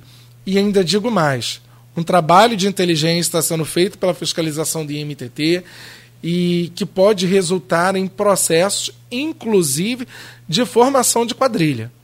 Então, eu deixo um alerta para aqueles que operam de forma irregular no nosso município, que isso está sendo apurado levantado, um trabalho de inteligência está sendo feito, que vai ser encaminhado aos órgãos competentes de polícia e de justiça para coibir essa prática irregular que prejudica o sistema de transporte, prejudica o taxista, prejudica os operadores de ônibus e de vans e que principalmente não traz segurança para o passageiro. Então, é, fica aqui meu alerta: o trabalho de inteligência está sendo feito a fiscalização está sendo ampliada e, e, e, a gente vai demonstrar isso em, em alguns dias, alguns meses, esse, esse, trabalho de inteligência, inclusive com apontamentos de formação de quadrilha. É a última pergunta aqui, pra, na interatividade, que a gente sempre procura manter aqui no programa, do telespectador pelo streaming, é o Fernando Lopes Ribeiro. Existe estudo para implantar transporte gratuito escolar para alunos do município? Então, o transporte escolar gratuito já é previsto na lei orgânica do município, né? É, tem um, a prefeitura tem um contrato de transporte para os estudantes da rede municipal é, com a Secretaria de Educação. O transporte público absorve grande parte desses estudantes e para poder a gente cada vez mais diminuir os ruídos de não atendimento, de não carregamento, porque aí uma empresa de ônibus limitou ou o permissionário de van acabou não pegou. Por isso a importância da, da bilhetagem para a gente saber o carregamento. É, para poder estar subsidiando, para estar atendendo essa população. É, você vê. Eu acho que é, boa parte aí depende também da conscientização da população. A gente tem muito, muita história para contar aí de, de fatos que aconteceram. Tem gente que coloca o, o pai ou a mãe para andar no ônibus gratuito e vai de van. É, vai entender.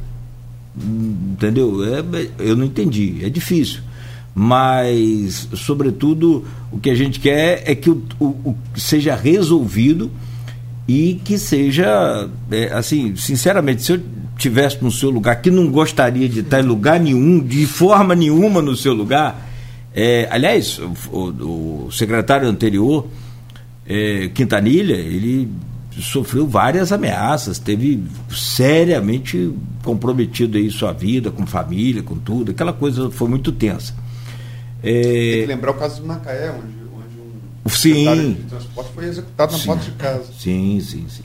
Ou, é, naquela época, vans, né? Vans. Vans. É, ele proibiu vans e foi executado. Isso foi no início dos anos 2000. É. chegou a ficar sabendo desse caso, chegou? Sim. Você vai sair daqui meio aterrorizado. Cara. Não, mas é. Mas, mas sabe o que? Assim, não, desculpa te uh -huh. interromper. Não é porque a gente quer. É, é, é, é, o, é o, o consenso a partir do bom senso de todos. O tem que ceder um pouquinho. Isso é igual ao casamento, meu amigo. Se não ceder uma parte aqui, outra ali, não vai. Não liberar uns Vale Night aí de vez em quando, não, não vai. Então, para os dois. para os dois. Não adianta o, o, Porque, rapidamente aqui falando, eu não gostei, mas eu, eu, eu faria uma pesquisa com a participação de todos os permissionários junto à população. O que, que vocês querem aqui? Que, porque se você ouvir a população, o cara vai te dizer, gente, tem um ônibus que passa em Santa Rosa, mas não passa pelo HGG. Como é que é? Como ele passa pela BR, o ideal seria passar pela um exemplo, sei lá, uhum. né? Então assim, eu acho que o ideal seria isso. É como diz, é, eu chamaria aí os especialistas, né, para fazer essa pesquisa, uma estatística comprovada junto à população, bem feita para poder é, você evitar mais, o menos choque possível. alteração sempre vai, mudança sempre gera, gera choque. Nós conversávamos aqui semana passada com o diretor da guarda, é, o comandante da guarda, Levino, e ele falou: olha, a gente tenta conscientizar, mas não dá. Tem que aplicar multa. E a gente só passou a usar o cinto de segurança a partir de quando veio a multa. Se não tem multa, a gente até hoje não usava. Eu, pelo menos a minha decisão foi assim. O dia que chegou uma multa na minha casa, eu falei, caramba, o negócio é sério. Então tem que usar. Mas não é sério por causa da multa, é sério por causa da nossa vida. Então te desejo sorte, sobretudo, e vamos estar sempre aqui, desde a EMUT, né, Luiz? Empresa Municipal de, de Transporte. A gente cobre esse trânsito de campos e cobra dessas autoridades aí, né, como você, no caso agora, as soluções que o rádio, o jornal, nós somos termômetro do, da população. Hoje tem internet, tem tudo, mas continuamos ainda aqui. Tá certo? Boa sorte. Obrigado. Vou fazer até uma avaliação aqui. Eu acho que essa das três foi a sua melhor entrevista aqui. Parece que você está mais, é, mais íntimo da situação. Tomara que você consiga resolver. Obrigado. Estou à disposição sempre para poder estar tá contribuindo, esclarecendo e ouvindo. E, e, é por isso até que eu não temo nada do sistema, não, não preciso me resguardar é, de maneira de segurança, né, apesar de alguns tensionamentos anteriores no sistema de transporte aqui em Campos, com os outros secretários ou até realidade em outros municípios, até porque eu tenho buscado sempre o diálogo. Né? E isso já é um marco de que todos os operadores, seja empresários de ônibus, os permissionários de vans, por mais que às vezes até não concorde com algumas decisões, deixam claro que as portas do MTT estão abertas, que a gente ouve, que a gente acata algumas ponderações e, e é assim que a gente vai construindo. É uma determinação do prefeito Vladimir Garotinho que a gente ouça é, os trabalhadores, que eu ouça a população e assim eu estou. Tem manifestação em Três Vendas, em Serrinha, em Rio Preto, eu estou lá no meio. Não furto de ir, de ouvir a população, de estar presente na rua, de estar conversando com as pessoas. E até por isso mesmo a gente tem buscado algumas alterações de itinerários para poder melhor atender a população por onde passam os veículos e feito um, uma pesquisa mais densa. Só até para ilustrar, a gente está é, agora foi contemplado pela Frente Nacional de Prefeitos entre 50 cidades do Brasil e mostra a importância do trabalho que a gente está fazendo para um treinamento, para uma capacitação para questão de dados e mobilidade, porque a gente tem feito pesquisa estatística qualitativa do sistema de transporte, então isso já está dando resultados e é o que a gente busca para implementar e é ouvindo a população e os operadores que a gente vai trazer melhorias e esse é o meu papel aqui pediu a Luiz para encerrar também com você, mas antes, deixa eu falar, você deve conhecer São José dos Campos? Sim. Considerada entre, acho que menos de 80 cidades no mundo, uma cidade inteligente. Os semáforos lá, eles detectam o movimento em uma determinada rua, em determinada esquina, automaticamente eles mudam o timer para liberar aquele trânsito que está ali, graças ao Google. Acho que é, assim, nem, nem precisa muito inventar a roda aí, é só dar uma copiada lá. A Luiz. É, acho que para chegar a esse nível tem, tem que passar por muita coisa antes. É, seria o ideal. Desculpa lhe interromper, está previsto na nossa licitação. Campos tem que se colocar como uma cidade grande, com um trânsito seguro, responsável e que dê fluidez para a sua população. E isso a gente está pre prevendo um trânsito inteligente. Eu sempre quero dizer o seguinte: é, você pode copiar o sistema de Copenhague aqui. Estou falando Copenhague porque a Dinamarca e tal é perfeita. Um lotada, carro em fila dupla, é, na, nada é aplicável. Você tem que curar os problemas culturais que Campos tem é, vaga para carro no lugar de ciclovia. Enquanto, enquanto isso prevalecer, e é, todo mundo aqui circula na cidade e vê que isso acontece. Então, é, e nesse ponto, é, o seu trabalho é, é, difícil e, sobretudo nas coisas de lotada, cara. É, eu falo aí estou te conhecendo pessoalmente hoje, mas não tá bobeira não, porque isso isso é complicado. Você mexe com muito interesse e gente às vezes disposta a fazer coisas ruins, entendeu?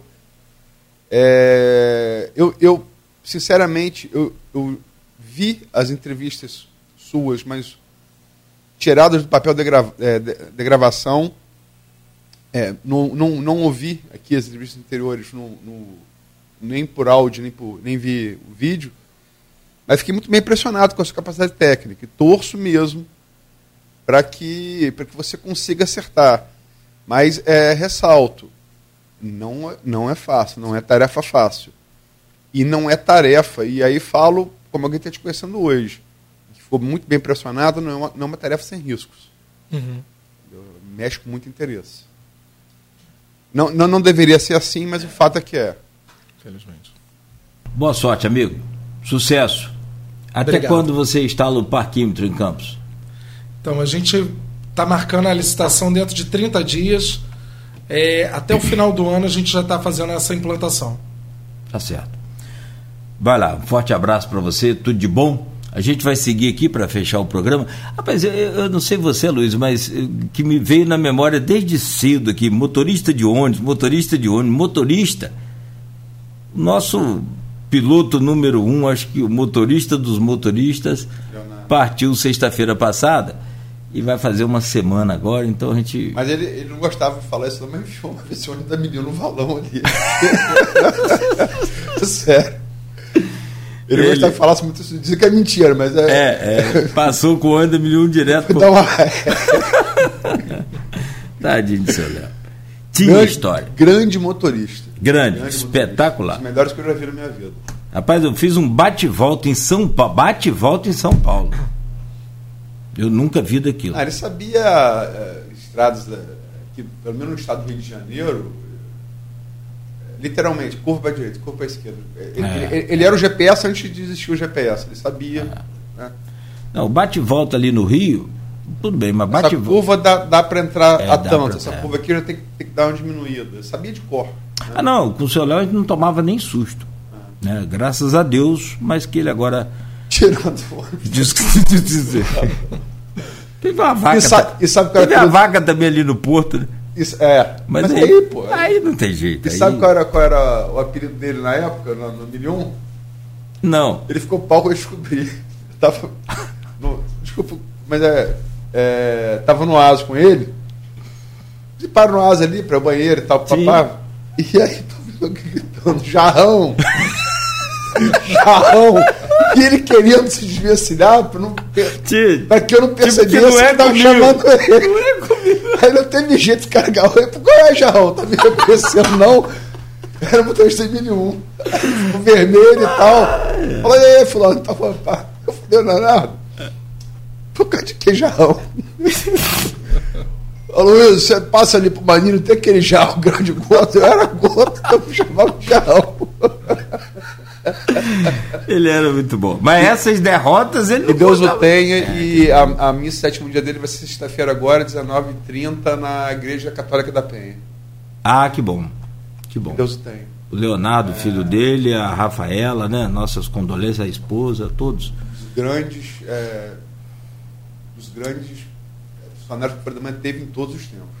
É. E, não, e, ele não era só motorista, né? Ele era tudo. Ele passava informação, ele ligava pra gente. Era né? repórter, né? Era repórter, tinha um. Né? Tudo que acontecia, estrada, na política, na economia, ele pensava, ó, oh, tá, vai ter isso aí.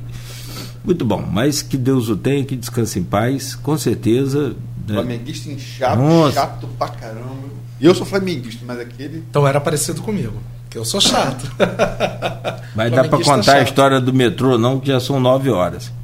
É... Deixa eu contar a história do metrô. Vai, vai. Vai, conta lá. Qual foi, foi aquela Copa Brasil nos anos 90? Foi 90 e quanto? Que perdeu pro Grêmio? Acho que foi 97. 90, não, foi antes. No, no, é... 94?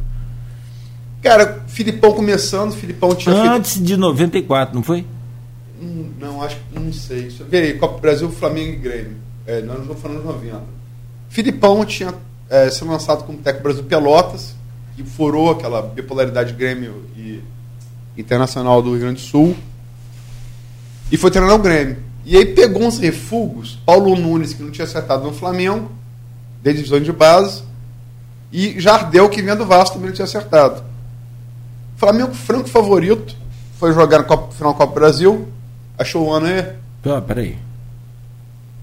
Ah, segura aí. Foi Maracanã, Maracanã lotado, maioria esmagadora flamenguista. O Grêmio mete bola do Flamengo. Aquele. É, não me lembro agora o placar, vamos ver se ele acha aí.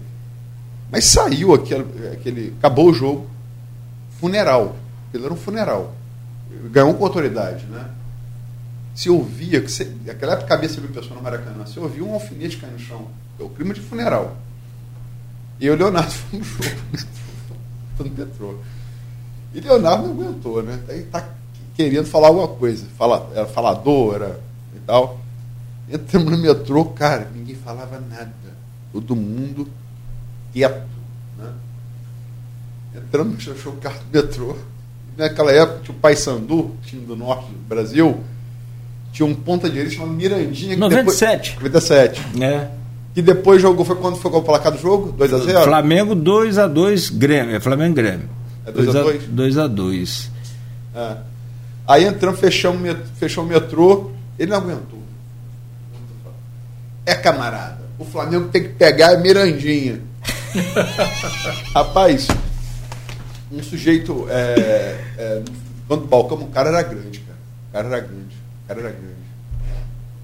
Cara devia ter uns dois metros de altura por uns quartos de largura. O braço do cara é uma perna. Cala a boca, gordo burro. Ele ficou vermelho que eu falei, Leonardo, se você reagir, olha o tamanho do cara. Fechou o metrô. Você vai parar no próximo ponto. Fica quieto em tuba.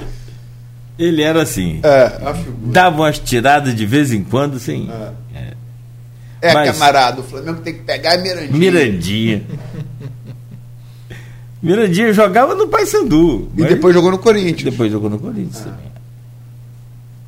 Gente, aqui, um abraço. Obrigado, tá, Godar, mais uma vez.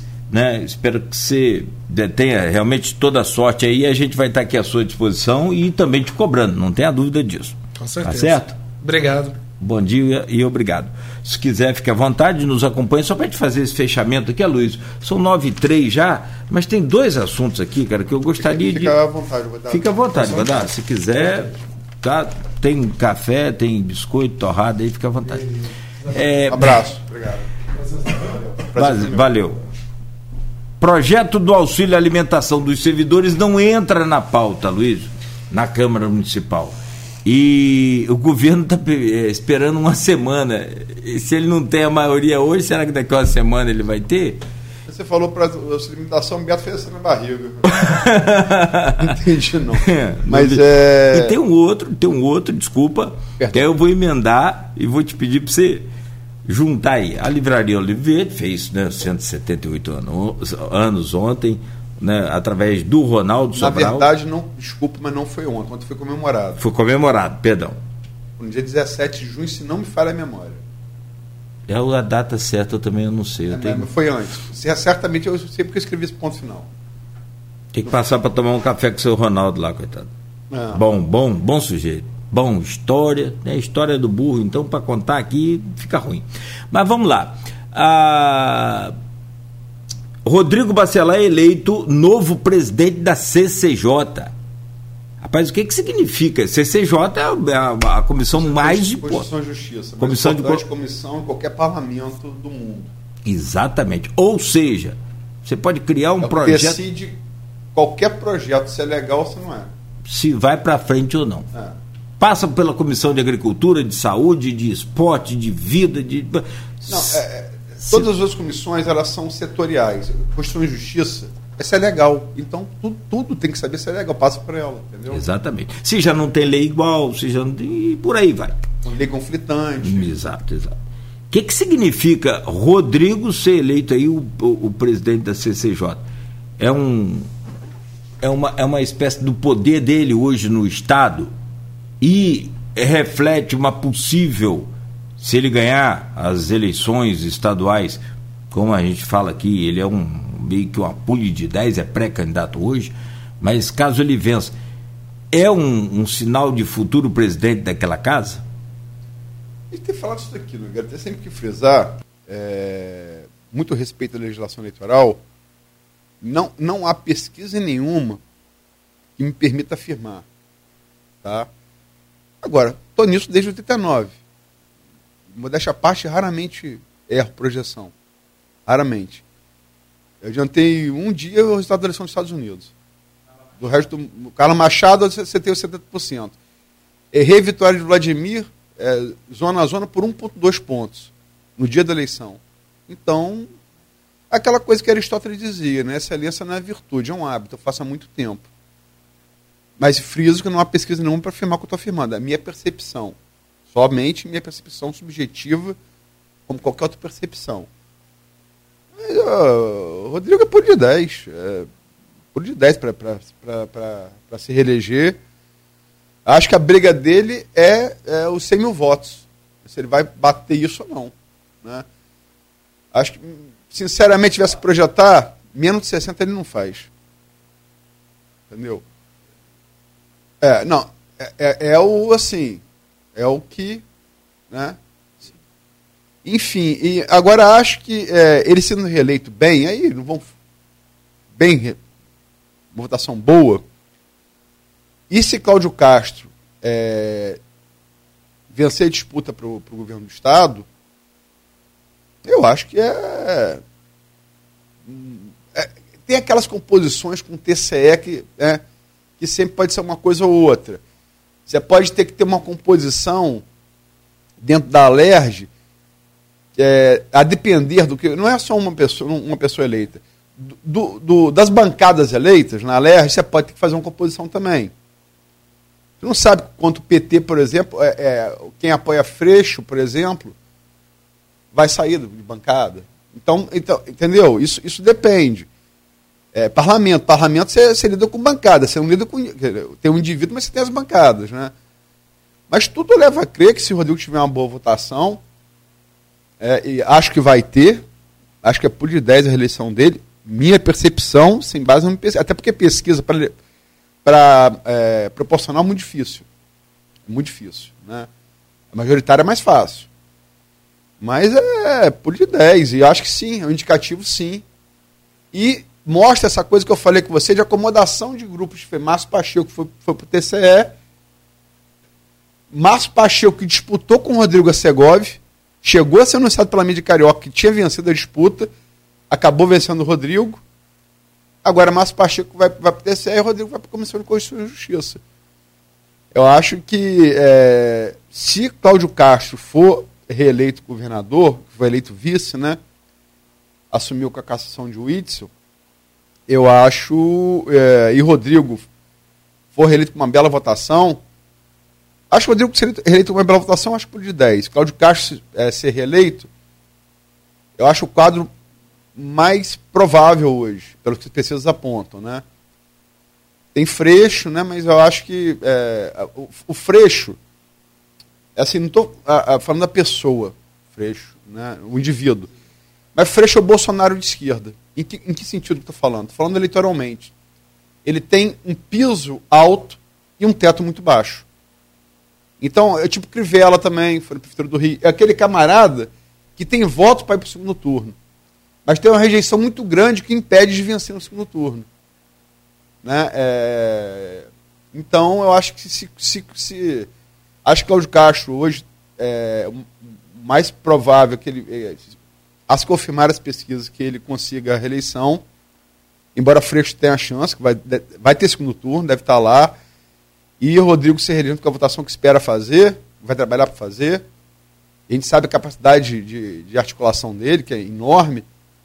Eu acho que sim, é um indicativo muito claro de que, a depender das bancadas também, que ele vai ser o próximo presidente da LERJ. Né?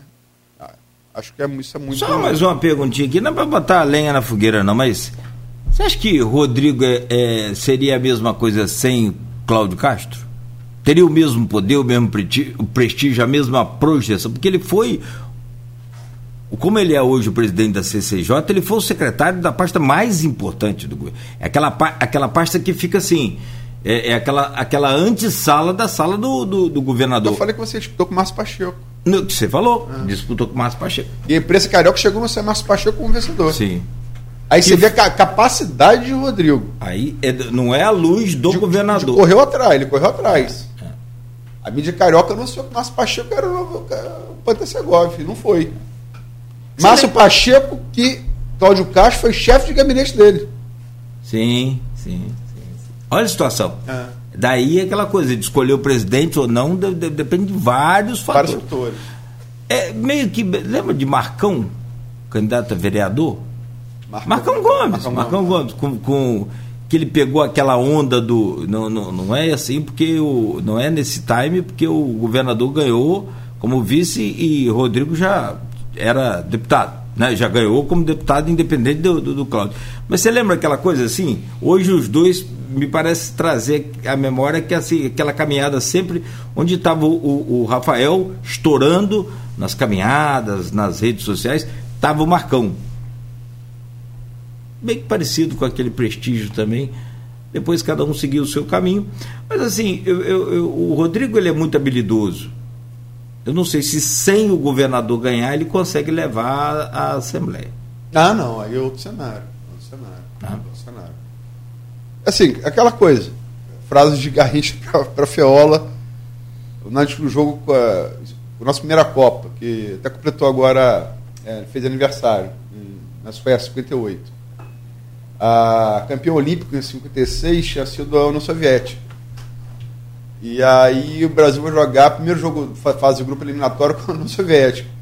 Aí Fiola vai, ah, Garrincha vai chegar por aqui, papapá, vai cruzar, vai, vai vir de cabeça, porque ele vai fazer quarta luta. Seu Fiola, tudo muito bom, tudo muito bem. Você combinou com os russos? Então tem que combinar com os russos. Mas assim, eu, eu vejo grande. Assim, eu, eu, eu acho é, é, é, a minha opinião subjetiva, tá? Com base é, em cobertura de várias eleições. E Cláudio Castro, sim, eu posso falar com base em pesquisa. Né? Eu acho que é, é, possível, é bem, bem possível que ele se reeleja. Vai ser, tudo indica que vai ser um segundo turno, tudo indica que vai ser com Freixo. É...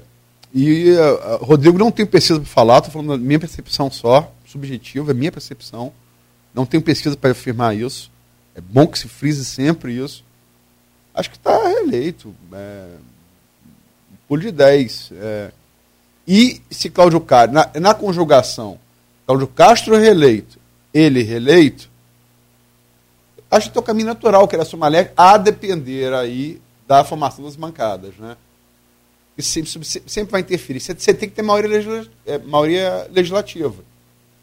Estava falando aí de Vladimir. Vladimir perdeu a maioria. Perdeu a maioria. Hoje a maioria está com, com, tá com o Bacelar, o irmão de Rodrigo Marquinhos. Por isso que não aprovou a limitação ontem. Mas o que a gente discutiu aqui com o próprio Vladimir, por exemplo, é, são diferentes as coisas. Por exemplo, as contas de Rosinha, que foram, que foram reprovadas pela legislatura passada, foi anulado nos atos questionáveis da, da atual mesa diretora, logo no início. É, para você aprovar as contas de Rosinha, como parecer do TCE foi pela reprovação, você precisa de dois terços. Não é maioria simples, são dois terços. O, o Vale Alimentação foi maioria simples, quem tem maioria define.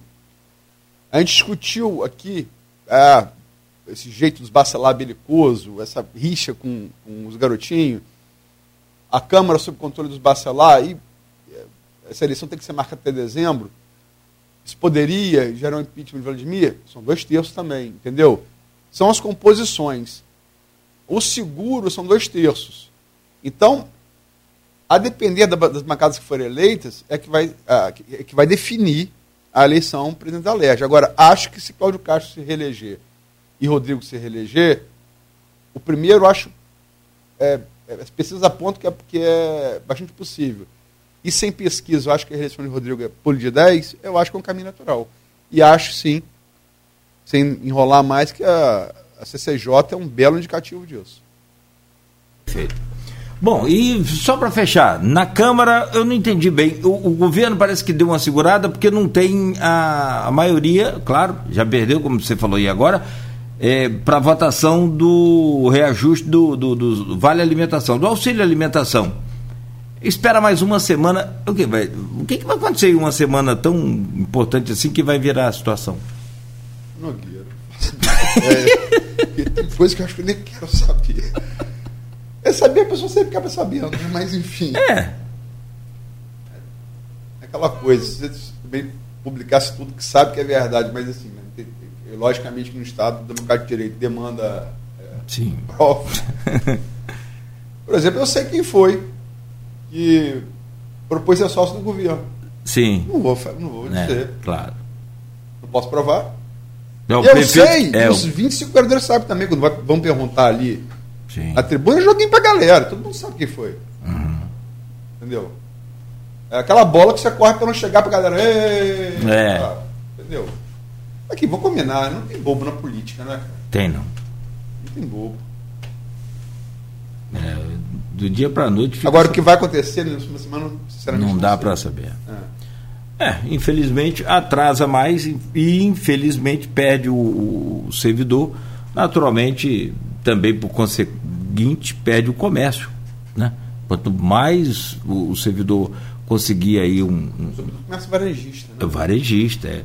Que é o gerador de emprego de uma cidade em Campos, por exemplo, você tem mais de 40 mil pessoas trabalhando no comércio varejista. Só pede para o setor público, porque aí você junta Estado, município e Câmara é, e, e, e, federal, aí eu acho que dá mais de 50 mil servidores em Campos. No contexto todo. É o maior empregador do município. É, não é? O, o serviço público, né? O poder público. Sim o municipal é o maior empregador. Mas perante o comércio varejista, ele fica em segundo. O municipal, mas somado ao, ao estadual e federal, aí ele volta a ficar em primeiro. Dá mais de 50 mil. Um vive do outro. É isso aí. Um vive do outro, um depende do outro. Exatamente. Agora, sei lá, é, é tem muito jogo, assim, tem muito jogo para galera nessa coisa. Né? Você defender servidor dá voto. E vou combinar, o pleito de servidor é justo. É justo. É justo. Justíssimo. O servidor é justo. É, e jogar para o servidor, é, jogar é, na defesa do servidor, dá voto pelo grande número que a gente acabou de falar aqui, que não é só um, um servidor, multiplica por cinco. A família do cara, entendeu? Então dá voto. E o pleito é justo. Né? É, enfim, a condução que a gente pode questionar uma, uma coisa aqui, uma ali. Né? E outra coisa, do outro lado, há condições de dar quanto. O próprio Marcão falou aqui, que Marcão é uma oposição nesse governo Sim. municipal. Sim. Falou. É, o percentual de, de 10% de ajuste é um impacto tremendo na, na, na, na, no orçamento do município que quer reduzir o remanejamento. E, e você, é, pela legislação é, atual, você tem que só pagar com recursos próprios, você não pode pagar com royalties. Então, assim, é, como diria Nunes, esse trabalho do Flamengo, uma faca de dois legumes. Dois legumes. Né? E para fechar, Nogueira, está muito tarde, eu, eu, eu, é, passamos bem do horário, anunciar amanhã a entrevista aqui, ao vivo, é, eu, você e Arnaldo Neto, com a deputada federal é, Clarissa Garotinho. Muito bom. Às 7 horas da manhã, então, confirmado aí amanhã. Valeu, Aloysio. Bom dia, muito obrigado, uma ótima quinta-feira para você. Até amanhã. A você que nos acompanha também, muito obrigado. Até amanhã estaremos de volta com o Folha no Ar. E aí a Luiz já adiantou, com a Clarissa Garotinho, deputada federal, conversando conosco aqui presencialmente e ao vivo.